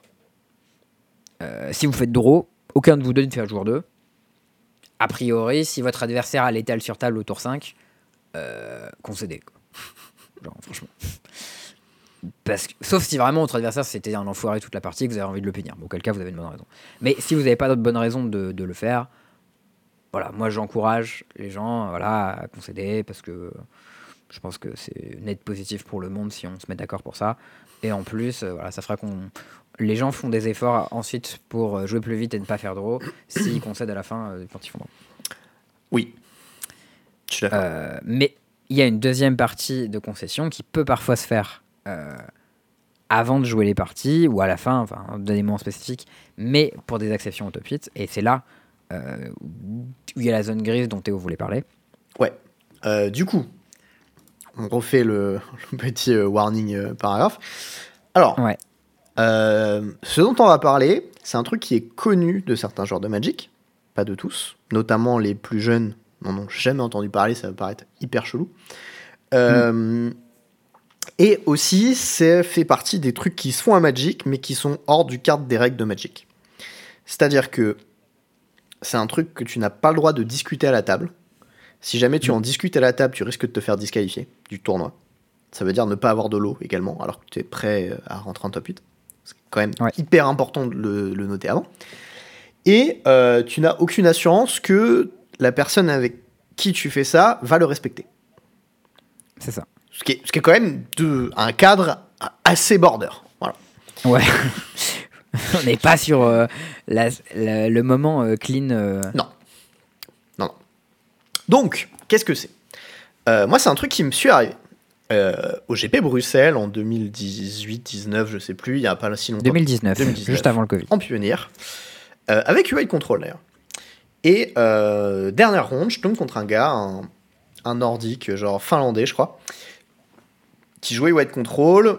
Euh, on joue une game 1 hyper Je me rappelle qu'il était blond et qu'il parlait bien anglais, donc finlandais, c'est tout à fait. euh, ça colle. Alors moi j'ai j'ai dit finlandais parce que j'ai appris après que c'était un pote à Laori, le mec contre qui j'avais fait finale à Prague et Split, et il est finlandais. Donc j'ai supposé qu'il était finlandais du coup après. Euh, non, 2019 on a dit, pas 2020. Bon bref. Euh, du coup, qu'est-ce qui se passe? La game 1 dure, euh, elle était vraiment très longue, j'avais plutôt bien joué, mais en fait il avait un deck qui avait une moins bonne mana base que moi, mais du coup il avait un fil de frine de plus je crois, ou un, un castle de plus, et il a gagné là-dessus. Et ça s'est joué, genre c'est une game qui a duré 30-35 minutes je pense, facile. quoi. C'était meilleur de UA de contrôle. Ouais. Très dur, très close, et à la fin je finis par concéder parce que j'avais plus d'out. Euh, ou j'en avais bientôt plus. Game 2, euh, je prends que des lignes hyper agressives, et je gagne. Au genre dernier tour additionnel je crois, ou avant-dernier. Dernier- Ouais, quasiment. à, à la fin, quoi. Il y avait plus, plus de moyen de gagner cette partie euh, d'aucun des deux côtés.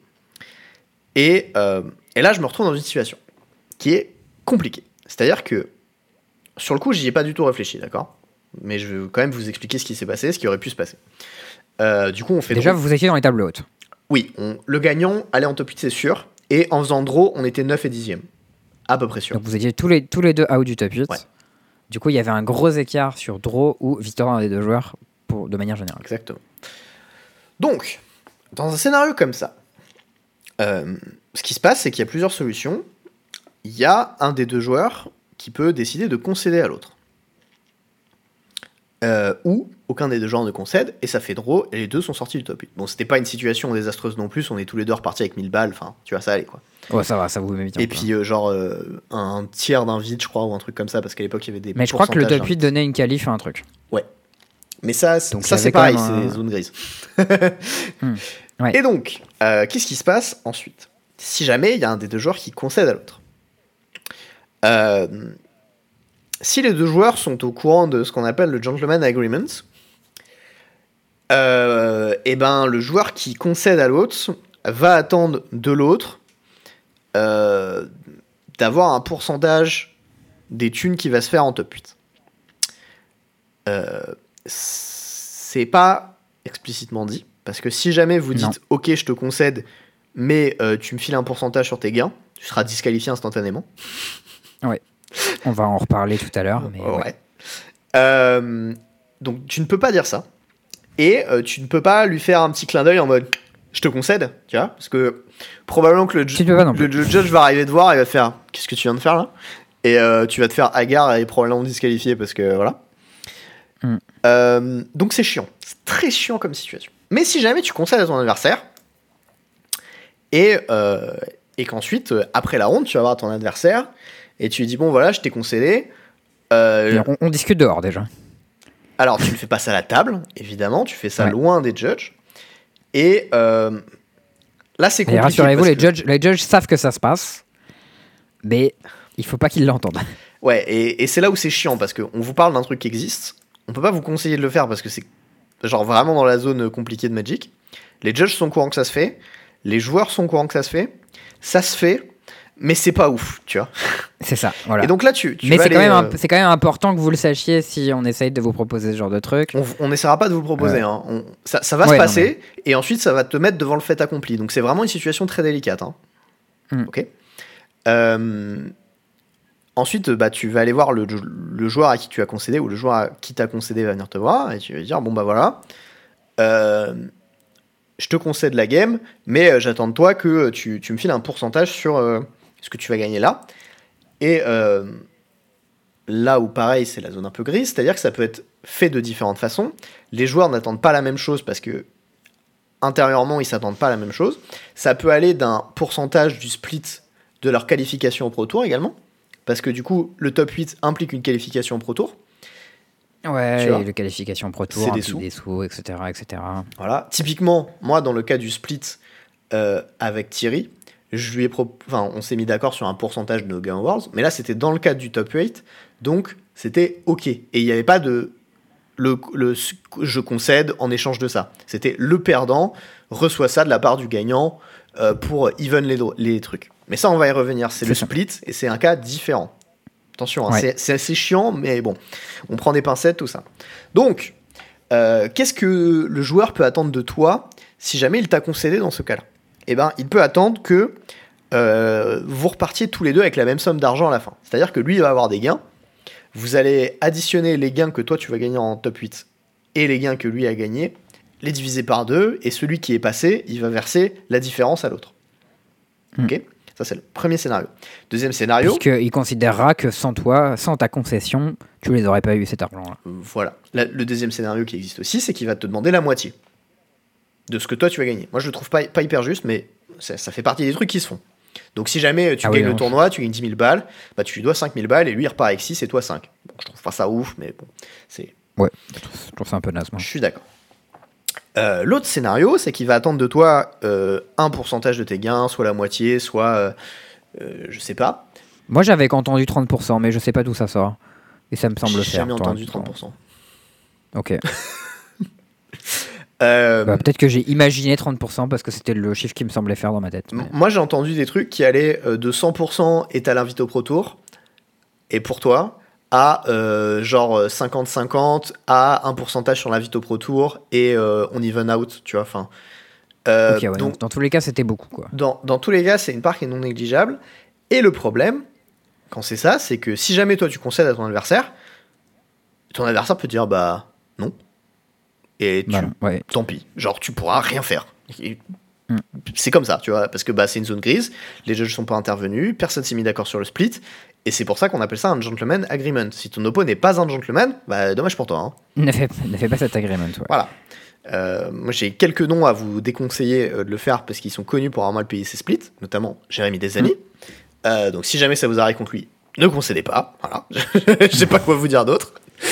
J'ai pas d'autres euh, gars que je connais avoir pas respecté. euh, Là, c'était un split dans ce cas-là, donc c'est légèrement différent, mais bon, probablement que si ça respecte pas un split, euh, j'aurais pas trop confiance pour respecter autre chose qu'un split.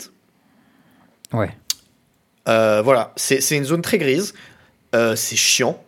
Et euh, si c'est sur un petit tournoi où genre le gagnant il va repartir avec une furie, bon, vous faites même pas chier quoi. Voilà, je, je vous le Ouais, dis c'est clair. Euh, là c'est pour euh, des, des milliers de dollars dont on parle, donc on- il y, y a des thunes en jeu quoi. Euh, Ouais, a priori, si ça vous arrive, ce sera peut-être euh, sur un. Supposons que vous spikez, vous spikez un LMS, euh, par exemple. Oui. Euh, il peut y avoir quelques milliers de- d'euros ou de dollars en jeu. Bon, là, euh, il peut y avoir une situation de gentleman agreement. Quoi. Voilà. Euh, faites gaffe. Et du coup, moi, ce qui s'est passé à Bruxelles, c'est que bah, on a fait draw, on a signé draw, et ensuite il y a Laori, qui était le gars contre qui j'avais split à Prague, qui est venu me voir et qui me dit ah mais t'aurais pu lui concéder, il t'aurait payé une part et tout sur ses gains machin. Et moi j'étais en mode ah oui putain mais j'y ai même pas pensé et puis euh, bon je savais pas qui c'était machin enfin tu vois. Et Hmm. juste je connaissais pas le gars donc euh, moi j'étais pas du tout en confiance pour faire ça quoi. Et on vous en voudra, enfin, personne vous en voudra entre ça euh, pour ça et, euh, et voilà quoi. Sachez que ça existe. La façon dont ça se passe, elle est border. Il faut être prudent quand vous le faites. Voilà, euh, je peux pas vous en dire beaucoup plus. ouais, voilà. Global, ouais, globalement, c'est le genre de truc où bon, c'est important de savoir exactement que ça existe, qu'est-ce qui se passe, etc. Euh, et c'est important aussi de euh, pas faire de bêtises. Enfin, un truc, c'est que les arbitres rappellent tout le temps qu'on peut pas faire des choses, etc. Machin. Et il y a des spots où on sera attendu que vous fassiez un truc et là, ah bon, bah, je savais même pas qu'on faisait ça. Donc, bon. Autant savoir que ça existe, être au courant, quitte à pas le faire. Oui, Euh, moi, je l'ai ja- moi, je l'ai jamais fait, donc euh, ça arrive euh, assez rarement, ce genre de spot, quand même, pas se mentir. j'attends pour le petit scud ou? Le il quoi faut être en situation de, pour, de faire top 8 pour, pour y arriver dans cette situation, Charles. Ouais, c'est ça. C'est pas trop mon genre. hein. Je fais pas trop ça, la top 8. Là, j'ai eu une situation un peu similaire, en vrai. Je sais pas si c'était vraiment similaire. Mais c'était dans le cas plutôt, pas vraiment pour un, un gentleman agreement, mais c'était euh, avec des potes. Bon, en général, avec des potes, c'est pas fait pareil. Mais c'était la fois où j'étais à Châteauroux, euh, où j'étais lock pour le top 8 à la dernière ronde. Et je suis sous-appareillé contre Thomas Méchin qui s'attendait à, à que je concède pour qu'il pour qu'il passe en top 8.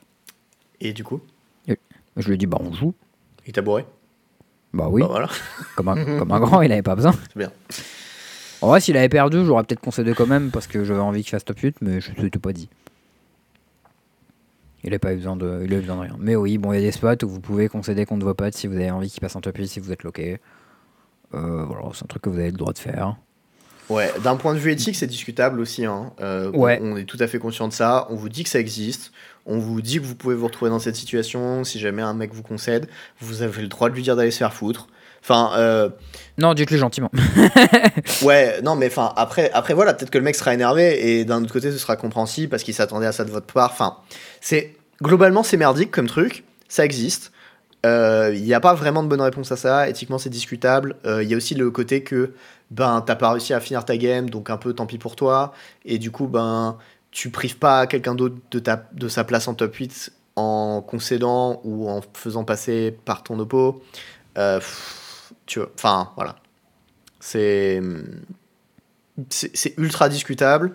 Euh, moi, je suis en vrai, tu vois, genre- avec le recul, je pense que juste pour des questions de, de sous, je lui aurais concédé parce que ben ça nous faisait à- nous deux plus de sous, tu vois, avec le gars.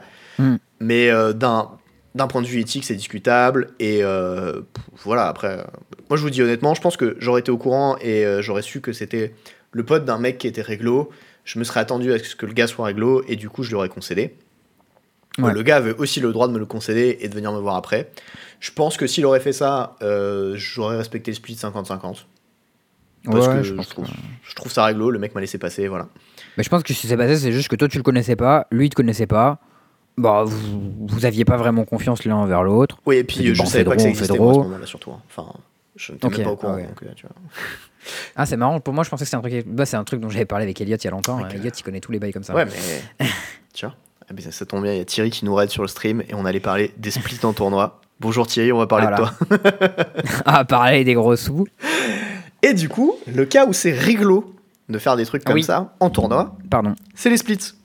Alors, la différence du coup entre les euh, gentleman agreement shady et les splits, c'est qu'il y en a un qui est dans le cadre des règles et l'autre qui n'est pas dedans. C'était le premier, on vient de le faire. Maintenant, on passe au truc qui est dans le cadre des règles. Donc, On maintenant, aurait pu faire dans le désordre, dans l'autre ordre si on était mal. Ouais, mais l'autre, il était un peu chiant, et puis il y avait du contexte. Enfin, c'était- c'était relou, Ok. tu vois. On l'a évacué. Ouais, ouais, comme, comme ça, c'est fait. Genre, les pincettes, on peut s'en débarrasser.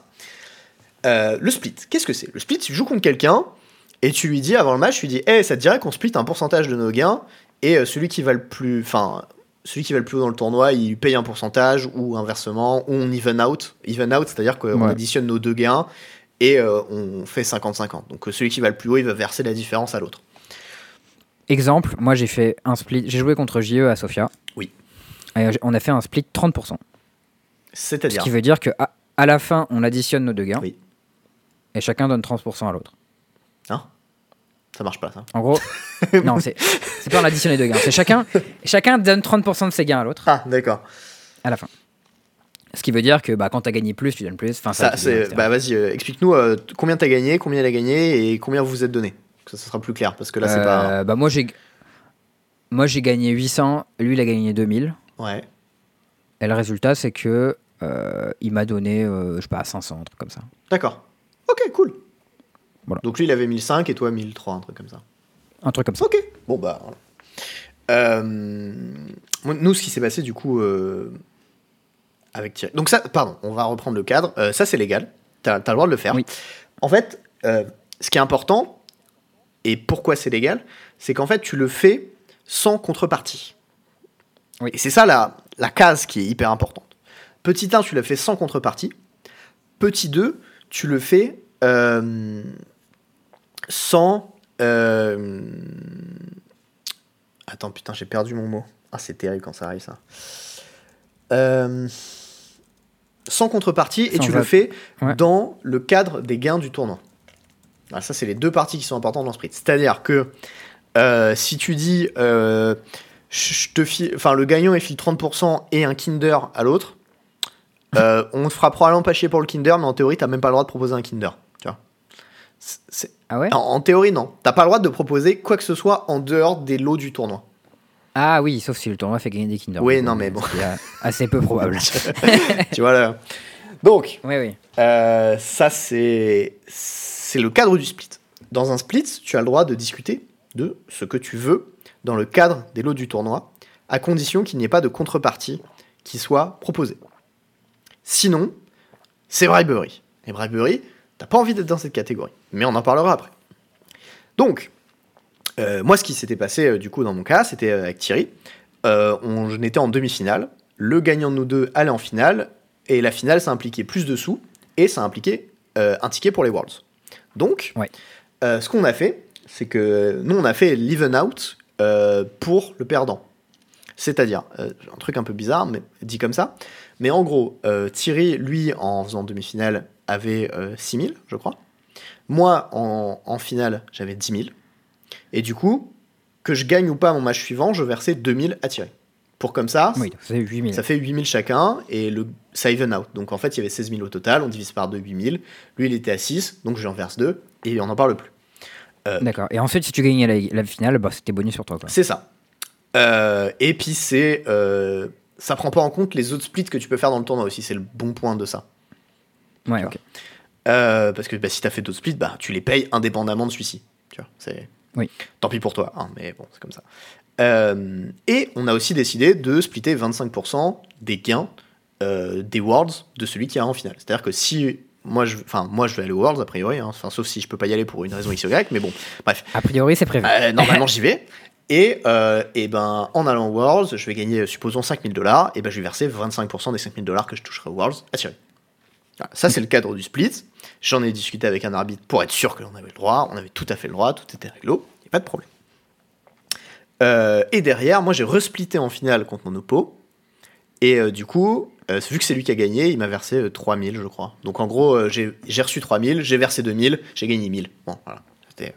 Oh là là, les maths, quoi. C'est mairie finance voilà. C'était pas 49% des Worlds. Thierry. c'est pas vrai. Menteur. Bref. euh, Voilà, ça c'était tout. euh, Mais du coup, voilà, moi ce que je t'explique, c'est ce que j'avais appris. Mais en vrai, j'avais- comme j'ai jamais été dans la situation de le faire, euh, je me suis jamais posé la question, mais donc ça arrive de manière rarissime. Mais moi, ce qu'on m'avait expliqué, c'est que dans ta situation à Bruxelles, ce que vous pouviez faire, c'est qu'au moment où ça fait drôle, tu pouvais dire à ton adversaire, On split et te ensuite on propose de split. Oui. ça. Non, tu pouvais juste dire, je te propose de split, sans parler de concession. Il faut définir le split aussi. Il faut dire euh, on split C'est ça. 50-50 les Je te propose de split 50-50, ce qui semble absurde dans une situation où vous faites d'euros, et du coup, si ton adversaire comprend où tu veux en venir, Il va dire oui. il va en général dire oui. Et là, tu dis ok, je concède. Ou alors lui, il va dire ok, je concède. Bon, on va voir ce qui se passe. Et, euh, et du coup, bah, l'autre ira en top 8 et fera plus de gains au premier. Quoi. Exactement. Euh, Euh, et euh, du coup, maintenant, on peut parler euh, d'un point important que tu voudrais relever. oui, donc Euh, on a parlé là, de la on zone grise, parlait- on a parlé de la zone verte, Oui. on a parlé de la zone très noire. Alors, hmm, la zone très noire, c'est tout ce qui concerne bribery. Yes. Alors, bribery, qu'est-ce que c'est? C'est genre, t'as prêté ton deck à ton oppo, tu te retrouves contre lui en dernière ronde parce que c'est ton pote, et tu lui dis, bah si tu me concèdes pas, je te récupère tes cartes. Alors déjà t'es un enculé, bon faut le dire. Hein, Je sais même pas si c'est bribery ça. Ouais, je Euh, pense. hein. c'est- ça va pas avoir le nom de bribery, mais c'est suffisant à te faire disqualifier. Ouais, je pense. Non, en fait, bribery, ce que c'est euh, dans les faits, c'est euh, tu dis à ton oppo, euh, si tu me concèdes, je te paye un Kinder, ou que je t'offre le retour en bagnole, ou je te paye ton plein, ou n'importe quoi en Hmm. fait hors du cadre du tournoi. Tu je t'offre un million de dollars parce que j'ai très envie d'aller au, au Worlds. voilà. Euh, ça, c'est bribery. Ou genre, tu Bah vois, ouais. j'aurais dit à Thierry, euh, je t'offre 10 subs euh, si tu me concèdes. Bon, probablement qu'il m'aurait dit d'aller me faire foutre, mais tu vois, genre ça, typiquement, ça aurait été bribery. C'est Jeff Bezos qui est gagnant dans ce split. Ouais, grave. et, euh, et donc ça, tu, en fait, tu, tu, tu tentes de monnayer ta victoire hors du cadre du tournoi. C'est ça. Et ça, c'est bribery. Bribery, c'est une disqualification. Interdit. DQ, tu perds tes lots. Donc, euh, Voilà. ne faites pas, ne faites pas bribery. Bribery, pas bien du tout. Voilà. Euh, Le niveau un peu moins noir, mais quand même interdit, euh, c'est random. oui, alors c'est. Bon, bah, on est à la fin de la partie, on peut pas décider de gagnant. Euh, Mais c'est quand même vachement dis- mieux pour nous s'il y en a un des deux qui va en top 8 plutôt que si on fait tous les deux. Tu regardes ton oppo, tu, fais- prends ton dé1, tu lui fais pair ou impair, et tu lances ton dé. Et là, il y a un judge qui arrive, il fait Pourquoi t'as lancé un dé là? Et là, tu vas prendre double taquet, disqualification. Je te le dis tout de suite. Euh, parce que tu ne peux pas décider l'issue d'une game de Magic d'une autre manière qu'en jouant à Magic. C'est ça. J'ai cru que tu allais dire par un lancer de dés et j'étais prêt à te dire mes comètes, mais euh, du coup, non. Et non, j'ai utilisé la bonne formulation, raté. Bien vu. Et, Euh, euh, et d'ailleurs, si ton adversaire te propose ça, tu es obligé de le report, sinon tu prends des culs toi aussi. Euh, alors, je suis pas sûr de ça. Par contre, si tu acceptes et qu'il y a un judge qui arrive, vous prenez tous les deux des culs. Ça, c'est sûr. Quasi sûr, genre 95%. Que tu dois le Si ton report. adversaire te propose, tu dois le report. Hmm. Moi, je sais que ça m'est arrivé un- une fois où mon oppo a commencé à sortir un dé et m'a regardé. J'ai posé dit, ma oh. main dessus, j'ai fait non, fais pas ça, tu vois. Genre, je lui ai dit non, non, range ça. Tu lui as dit. Tais-toi, tu vas, tu vas dire une connerie, tais-toi, tais-toi, tais-toi. Mais non, ouais. euh, Dangereux, quoi. Mm. Euh, donc, euh, voilà. Pas, pile ou face, c'est pareil. Autre truc très important, vous êtes à la fin de la partie, ça fait draw. Et là, il y a un des deux joueurs, il dit Ah, euh, celui qui va euh, gagner la game, et ben c'est celui qui gagne. Et il commence à révéler les cartes de son deck. Et alors, Oui. Non. je ne, faites pas ça. Les cartes Oui. que tu auras le droit de révéler, je crois, sont celles de ta main, et c'est tout. C'est tout. Et si T'as le droit de de- révéler ta main. T'as le droit de révéler ta main et de dire j'ai l'étal au prochain tour. Ou de dire euh, je que pense tu que je vais gagner, ou je pense que t'as perdu. Ouais, ou par exemple, tu lui dis, voilà, tu, tu lui expliques la séquence de play, tu dis voilà, au prochain tour, euh, tu peux dire par exemple, au prochain tour, si je pioche land, euh, je peux faire euh, ça, ça, ça, removal, removal, removal, ça, ça avec tout est mort. C'est à quoi ton adversaire pourra argumenter oui, mais t'es pas obligé de piocher land. Ou tu peux dire j'ai déjà le land en main et je peux déjà faire toute cette séquence et t'es mort. Et là, si ton oppo il dit oui, mais si je pioche ça, et il révèle sa carte en disant ah bah voilà, je le pioche, je perds pas, et ben dommage, fallait pas faire ça. Ça, faut pas faire ça. Donc, euh, note utile, euh, les informations que tu as le droit de discuter pour éventuellement savoir si un de deux joueurs accepterait de concéder, c'est celle que tu as de disponible à ce moment donné. Il y a peut-être un cas où genre t'as fait un brainstorm avant et tu connais deux cartes dessus et tu peux dire bah oui mais là j'ai ça et ça et les révéler je pense que ça c'est peut-être ok parce que Ouais. c'est une information Ça, connue le- Je suis quasi sûr que tu as le droit. En tout cas, moi, j'ai eu le cas une mais fois. demander à un judge déjà dans Euh, le doute parce que voilà Bah, Moi, la, la fois où on l'a eu, on n'a pas demandé au judge, mais en gros, euh, je jouais en Legacy euh, et euh, j'ai genre deux Death Ride Shaman létal sur table en fait draw.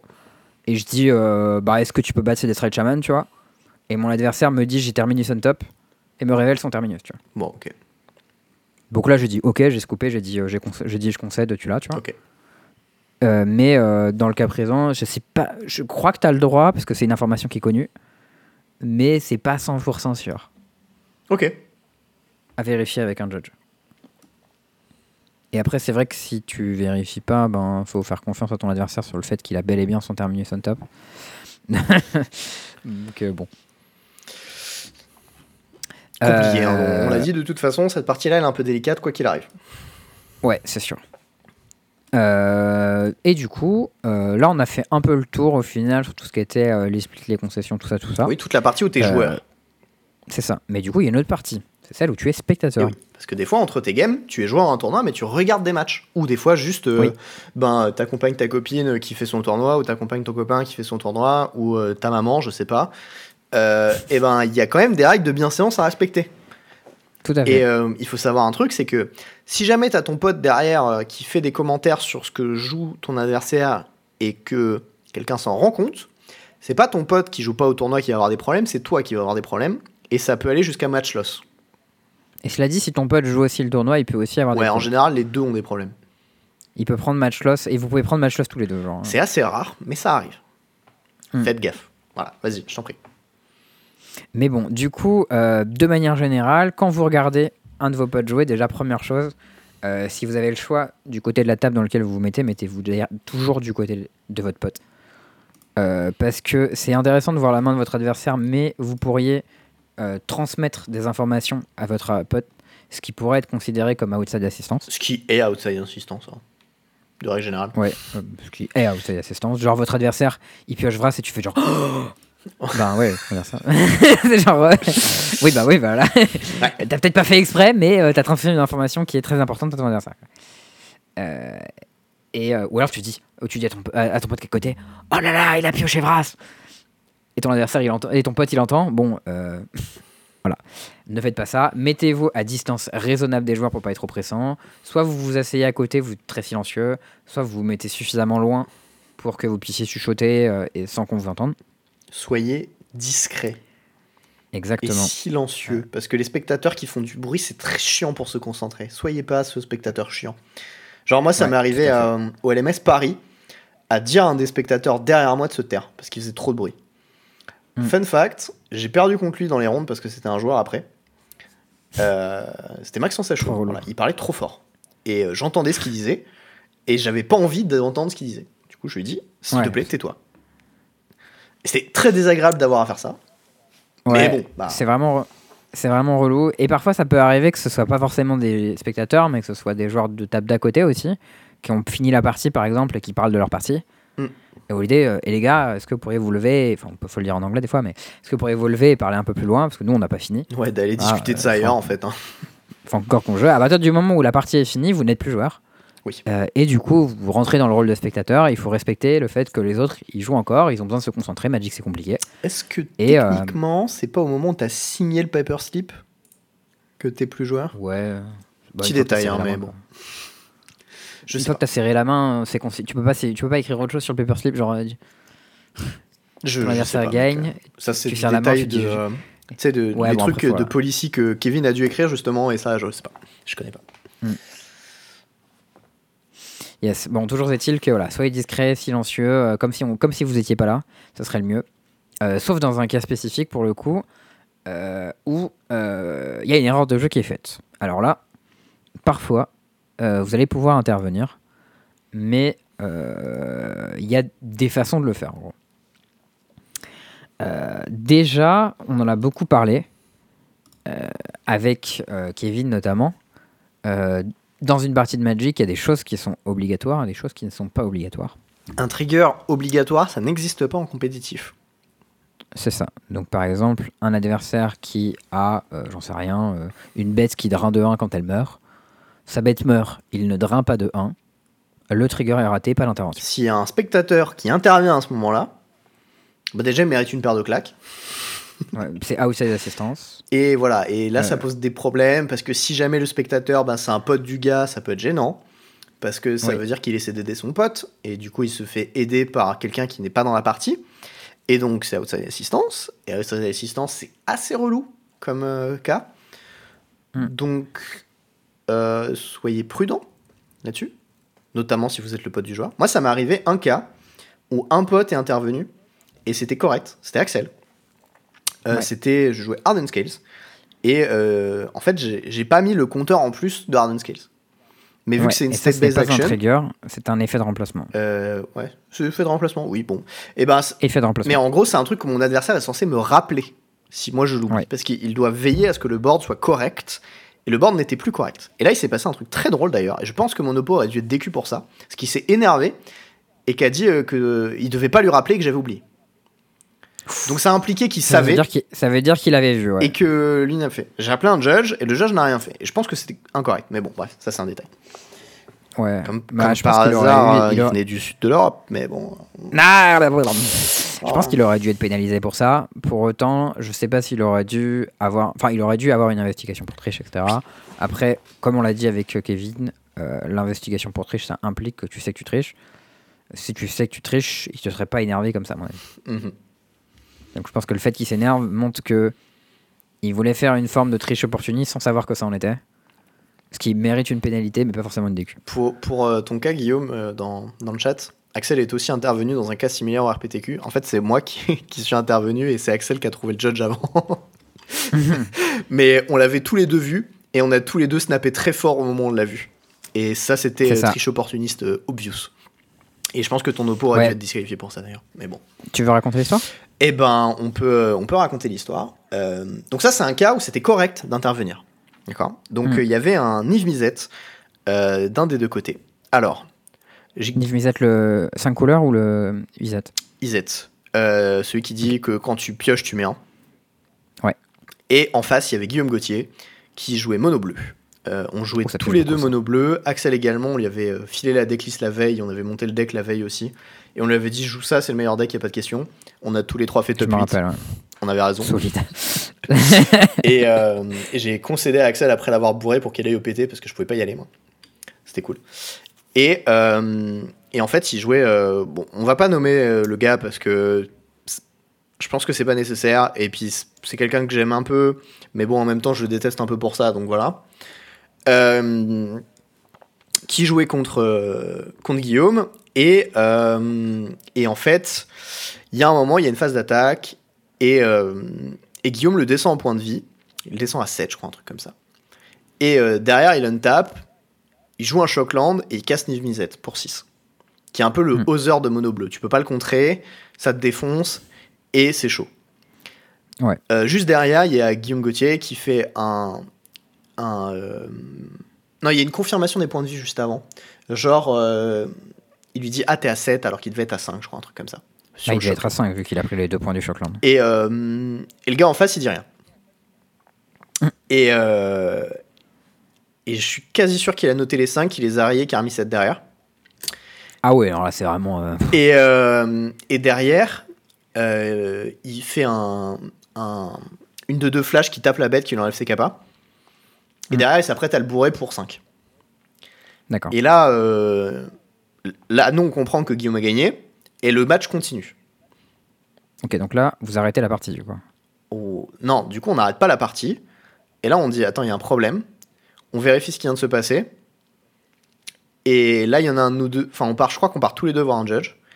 Et, Mhm. euh, et on nous dit euh, il vient d'avoir un des deux joueurs qui a triché à la table, il y a un problème.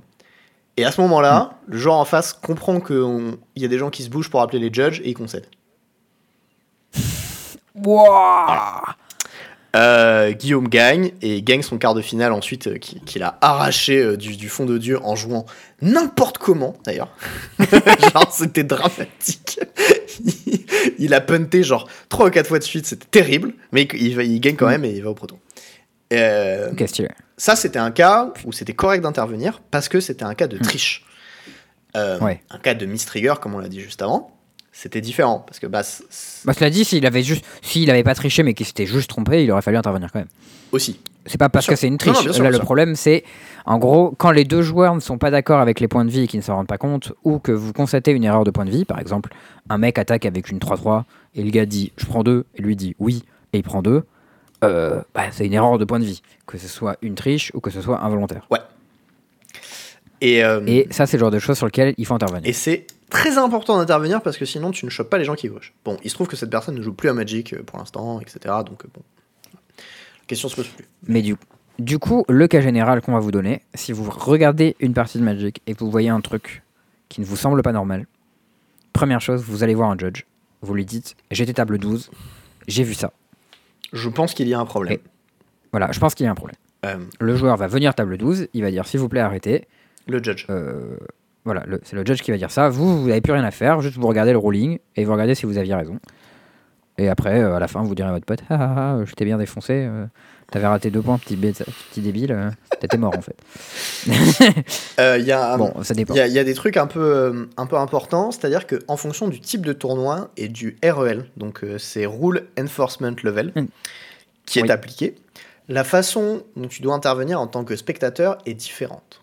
C'est-à-dire, euh, quand tu es en compétitif et que tu vois une action qui n'a pas lieu d'être sur le board, du genre un joueur qui pioche une carte en trop, qui rate sa draw au tour, euh, je sais pas, enfin Qui a oublié d'étape impermanent. Le truc le plus classique, c'est quelqu'un qui détape son board, il oublie des étapes. Voilà. Euh, ou qui caste deux spells dans le tour alors qu'il y a un archon en face. Ce Mm. genre de truc.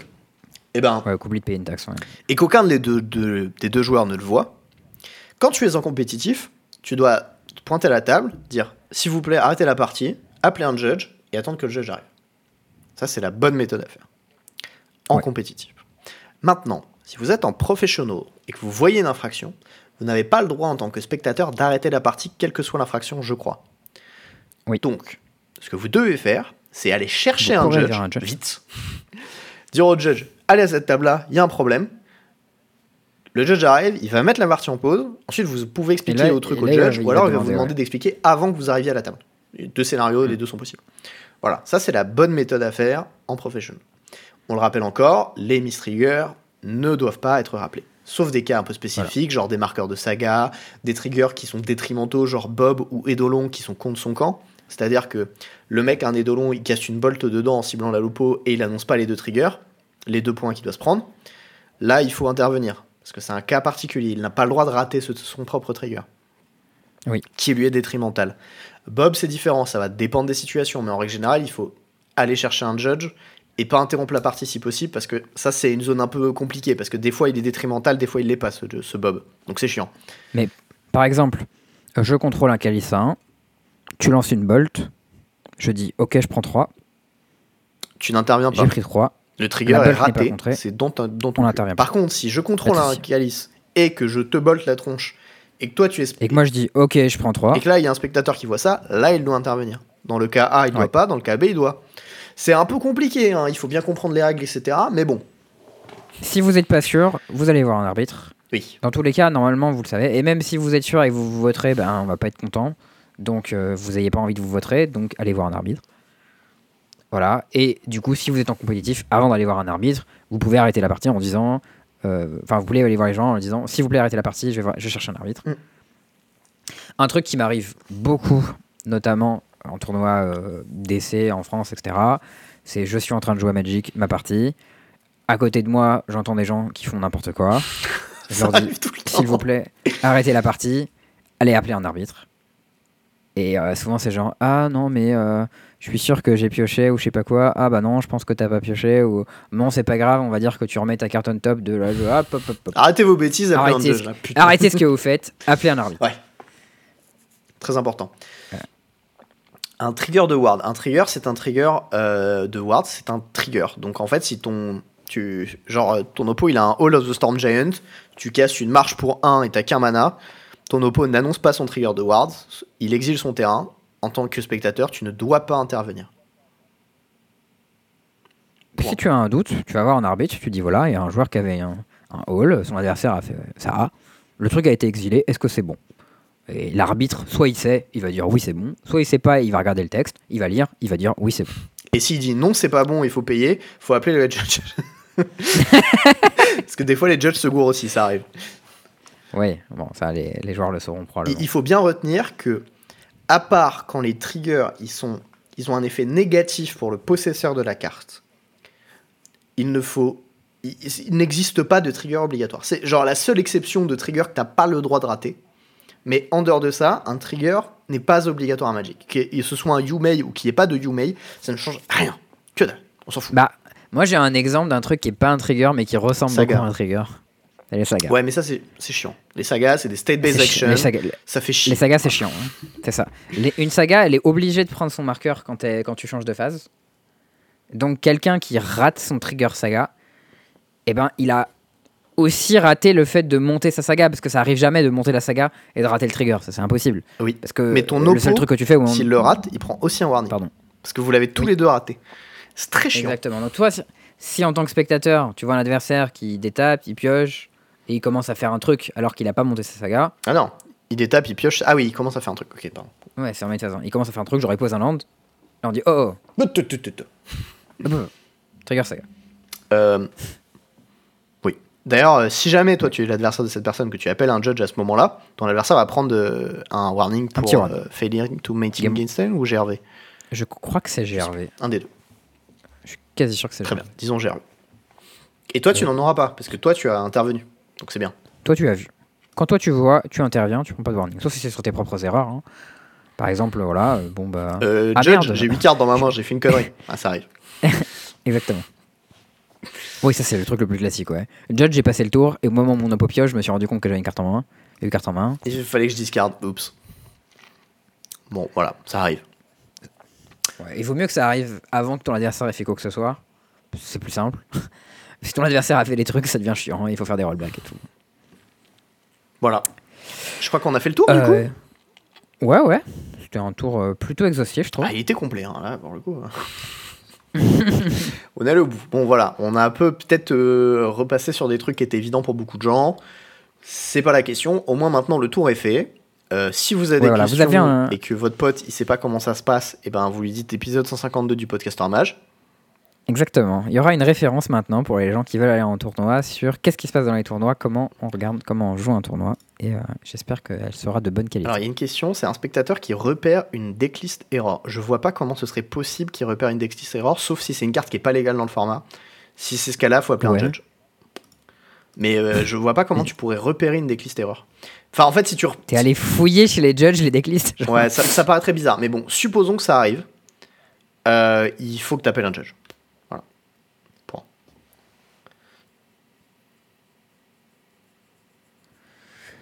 Ouais, bon, les cas où les gens ils essaient d'accélérer pour éviter vos triggers, c'est un peu. C'est au cas par cas, c'est le genre de truc qui doivent être jugés par les arbitres de manière générale. Une carte de side Euh. en main deck, il faut appeler un judge parce que bah, ton oppo il a une carte de side en main deck. S'il le colle pas sur lui-même, il va avoir des problèmes d'ailleurs. hein. Mais euh, bon. C'est ça. Mais après, c'est possible qu'il y a des gens qui main deck des cartes de side. hein. Nous, à, à Sofia, dans la team, euh, il y a deux joueurs de la team qui ont décidé de jouer des cartes de side main deck parce que notre deck, il faisait 56 cartes, il avait 4 slots. Oui. Euh, moi, j'ai joué des cartes moyennes mais polyvalentes et eux, ils ont joué des cartes puissantes mais de side.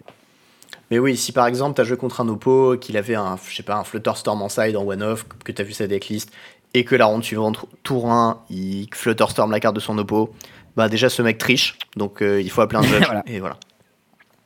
Et il faut lui mettre un grand coup de pied au cul et le sortir. Oui, absolument. Tricher c'est pas bien. Euh, ouais, tricher, c'est pas bien. Est-ce qu'on passerait pas, euh, Théo, au point plein? C'est le point plein. Voilà, petit point plein. Tricher c'est pas bien. En effet, tricher c'est jamais bien, trichez pas. D'ailleurs, on va parler d'un joueur qui triche pas, euh, mais qui gagne beaucoup. Il s'appelle Andrea Mengucci.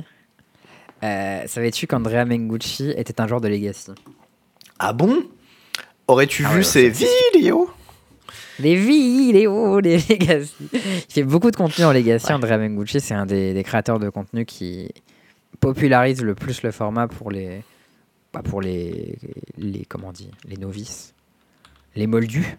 Moi, je suis rentré dans le Legacy par euh, les vidéos d'Andrea Mengucci, clairement.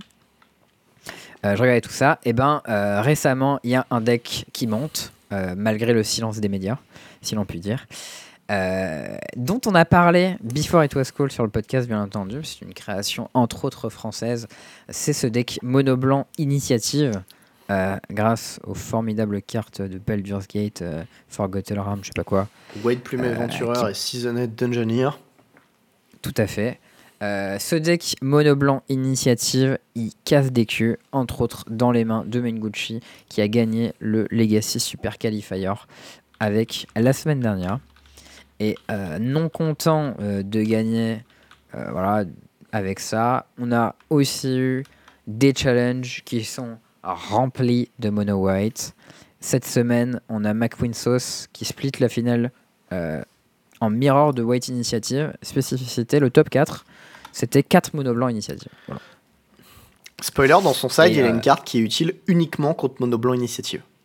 Ouais, je crois qu'il a- il a petit des- ils ont des cartes. pro- Ils ont des cartes protection contre le blanc dans leur deck. C'est pire que ça, c'est genre volant, protection contre le blanc, et les créatures ne peuvent pas t'attaquer à moins qu'elles payent 1 par créature attaquante, je crois, un truc comme ça.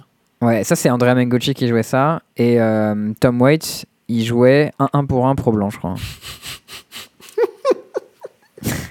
voilà, c'est juste ça. Euh, donc bon, et ça c'est juste parce que c'est du coup c'est imbloquable, tu peux reprendre l'initiative, etc. Bon bref. Euh, pour la première fois depuis très longtemps, euh, Delver s'est fait dépasser sur MTG Goldfish en Legacy. Euh, et a été remplacé par Modo Blanc Initiative Mm. comme euh, premier deck tier 1 du format. Est-ce que c'est une bonne chose? Est-ce que ça va durer? Je n'ai pas la réponse à cette question. À mon avis, la réponse la plus probable, c'est que Way Plume Adventurer prend la porte. Ouais. Voilà, ça, c'est mon opinion. À noter aussi, truc intéressant, pendant les rondes, Ouais. il a euh, tapé son best friend Talai et qui est Ouais. euh, Javier Dominguez. Voilà, Tout il à a mis fait. deux Z. Il jouait en. Et ouais. Et d'ailleurs, ils, ils font un podcast ensemble. Ils en ont parlé sur le podcast. Sur le dernier, je sais plus si c'est le dernier, le dernier épisode ouais, qui s'appelle euh, Mengu Takes the Initiative. Qui est euh, très sympa. Et si vous voulez écouter, euh, il parle pas mal du, du deck, etc. De, de son tournoi. N'hésitez pas à écouter, ça vous intéresse. Et, euh, et, euh, et voilà. Terreur euh, dans les rangs des joueurs de Legacy. Alors en vrai, il y a pas mal de gens qui ont des opinions là-dessus. En mode, c'est cool que ce soit pas un deck, enfin qu'il y ait un nouveau deck qui monte en Legacy, qui prenne une place, etc. euh, et que le format se renouvelle. nan, nan. Alors, globalement, je trouve ça cool quand il y a des nouveaux decks qui montent, qui prennent de la place, etc. Euh, Mais pas quand ça va Delver, là ouais. ça va trop loin. non, mais c'est pas ça, mais c'est que hum, le deck il sort un peu de nulle part et au bout de euh, moins d'un mois, c'est le meilleur deck du format. Euh, suspect. Sus, Voilà. comme diraient les joueurs d'Among Us. Ouais, c'est ça. Euh, si tu me disais que c'était, je sais pas, un deck tier 1,5 et peut-être qu'avec le bon méta, ça peut être meilleur que Delver et voir un deck. Pourquoi pas, tu vois. Là, c'est apparemment le meilleur deck du format avec très peu de mauvais match-up. Enfin, un peu trop, tu vois. Mhm. Euh, on va voir ce qui se passe. hein. Après, il n'y a pas beaucoup de grosses échéances Legacy.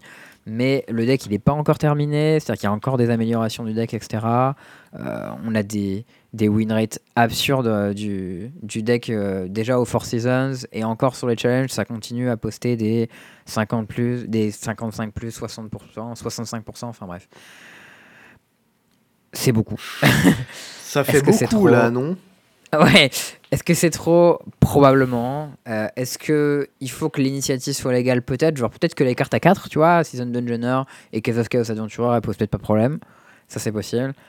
Euh, White Plume Adventurer, genre, prendre l'initiative tour 1, c'est quasiment impossible à battre. hein. Enfin, genre, tu vois, juste. Si t'as pas une bête haste, le mec il fait déjà la deuxième round au, au tour d'après, et même si tu fais une bête, il peut juste la tuer. ça- C'est rude quoi. Bon, bah, sinon ça a Euh, gagné voilà. tous les challenges du moment, et puis voilà. Ouais, En gros, hein, quasiment tous les. quasiment tous les challenges sont gagnés. Ça. Non, mais en vrai, t'as les Delver qui gagnent, tu vois, de temps en temps, mais bon, Ouais. c'est quand même. euh, C'est quand même pas. euh, Pas toujours le cas, quoi.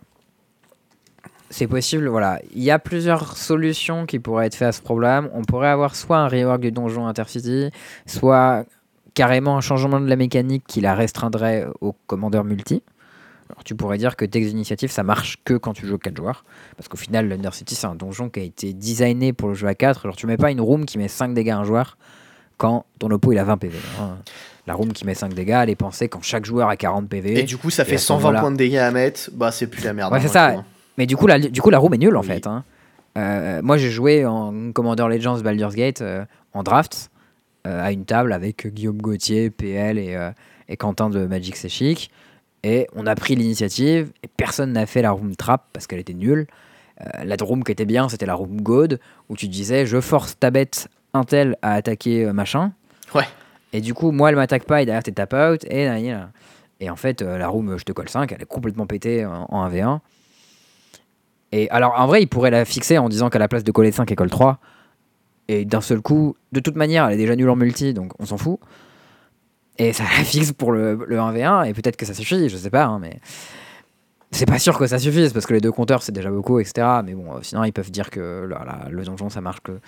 Tu rentres dans le donjon que c'était en multi, ou sinon, tu rentres juste dans un donjon normal. Et euh, sinon, ils peuvent juste bannir euh, des cartes qui sont trop fortes, quoi. Mais bon, on verra ce qui se passe. Euh, je sais pas s'il y a des grosses échéances Legacy bientôt. J'en ai pas en tête. Je sais qu'il y a un Four Seasons au printemps. Euh, genre en mars ou février. Je m'attends à ce qu'il y ait une annonce euh, avant. Avant ça. Et on verra ce que ça donne. Bon, euh, voilà.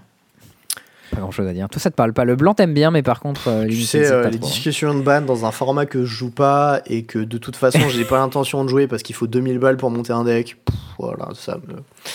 En fait, euh, c'est cool, tu vois. Genre, les gens ils s'amusent dans ce format, très bien.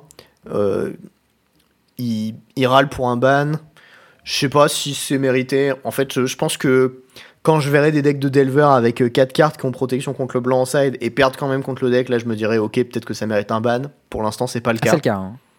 Les gens, ils jouent des Blood Knight en side. Le truc qui coûte De rouge, 2 rouge. First Strike. Ouais, rouge-rouge, de 2 First Strike Pro. a pas mieux euh, comme bête? Euh, Il y a Unchained Berserker Ah oui mais ça qui c'est était trop, 1 pour 2 Pro blanc, mais elle a que 1 de queue, du coup elle meurt sur Ballista et Gutshot. Mais euh, ouais, les listes standards de Delver, dans ton sideboard, t'as 2 bêtes Pro blanc. Ok. 2 ah, Pas Et ils 4 perdent quoi du coup.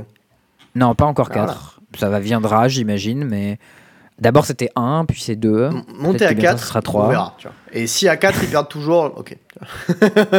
Là d'accord, je pense que si t'as ton carré de cartes qui est genre spécifiquement pour détruire un match-up et que t'arrives pas, là je veux bien, tu vois. Mm. Et on nous donne l'info qu'il y a un tournoi à Lyon en février en Legacy. Bon, j'étais pas au courant, Je sais je sais pas si ça rentre dans le calendrier de Wizard pour les bans, j'avoue. De toute façon, nous en février, on a un pro tour, donc euh, ça passe avant. Problème Ouais, de riche. Pas de tournoi, pas de tournoi de Legacy pour moi. Ah non, va falloir faire du pionnier et du draft.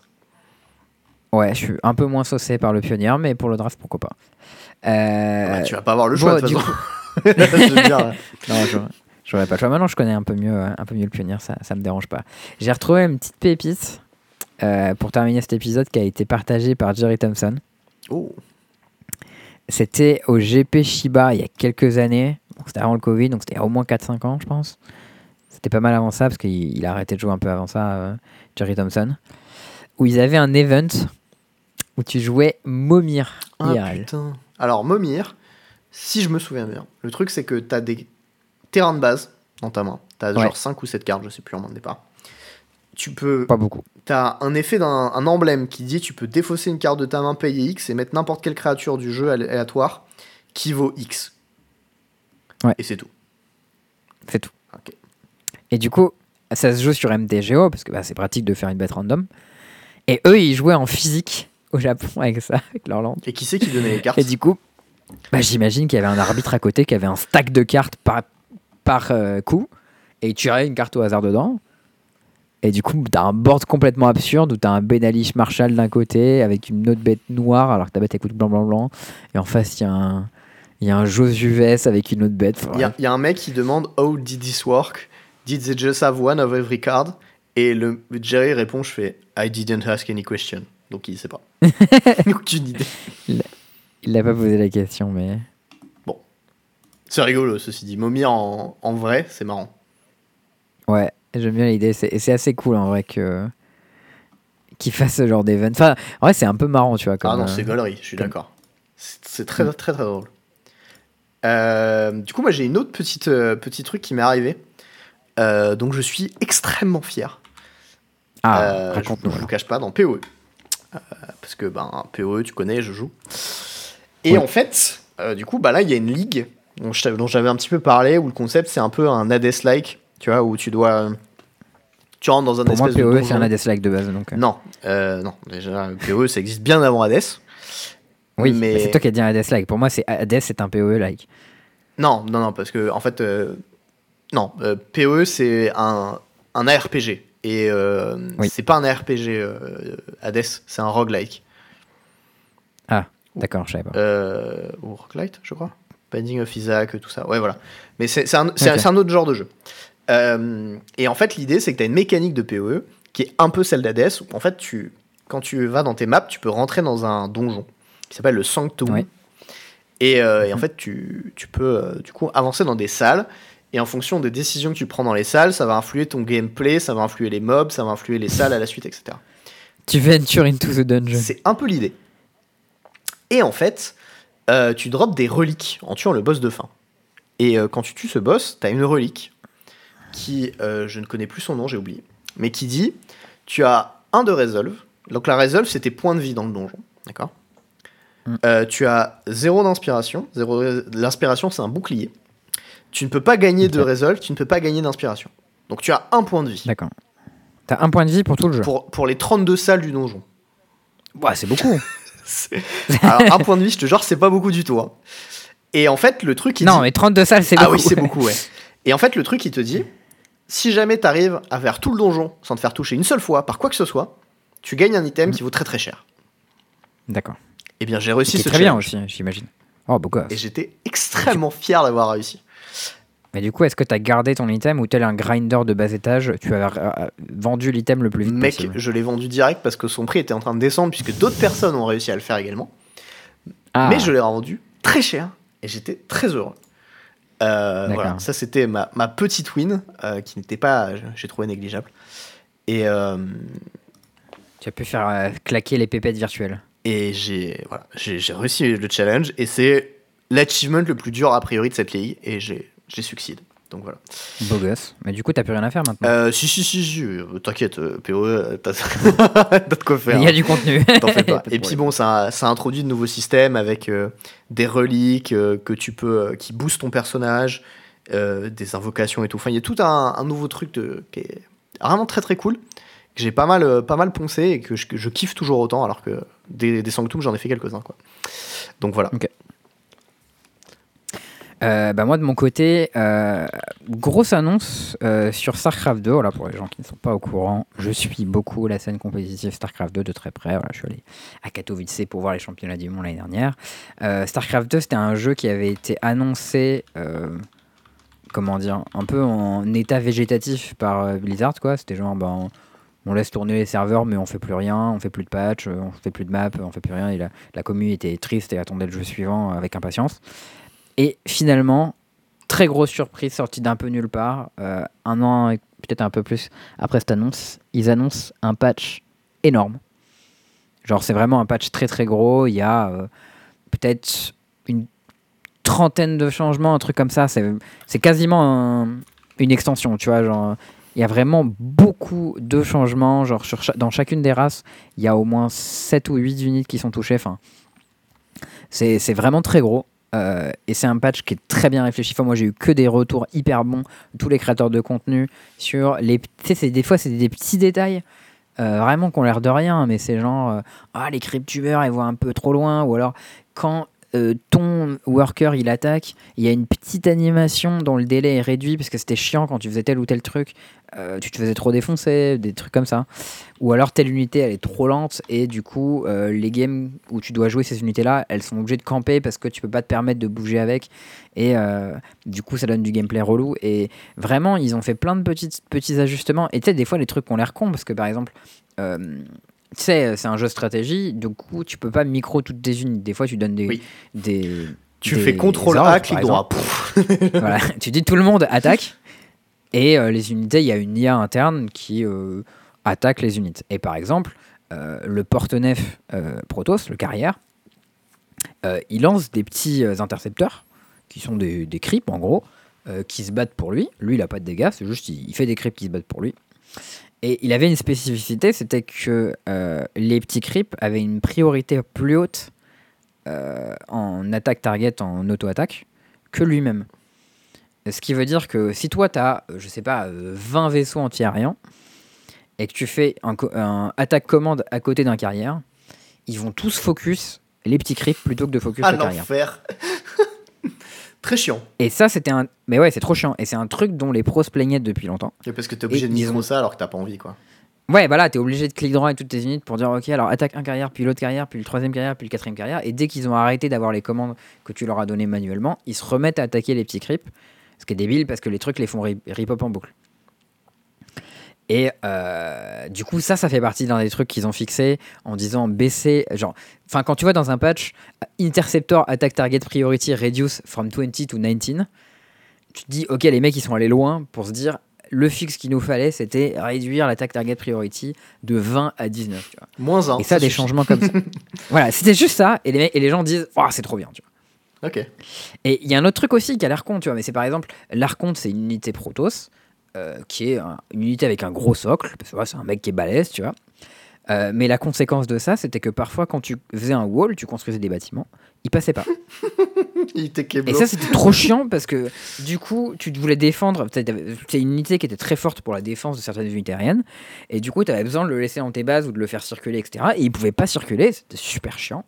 Et ça, c'est un truc où genre les joueurs se plaignent depuis 2 ou 3 ans ou 5 ans. Et ils ont enfin changé ça. Qui fait qu'il est plus petit.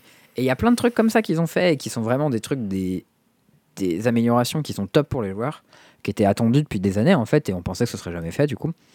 Et euh, genre, moi, je suis vraiment super hypé à l'idée de voir ce patch, surtout qu'il n'était pas du tout attendu.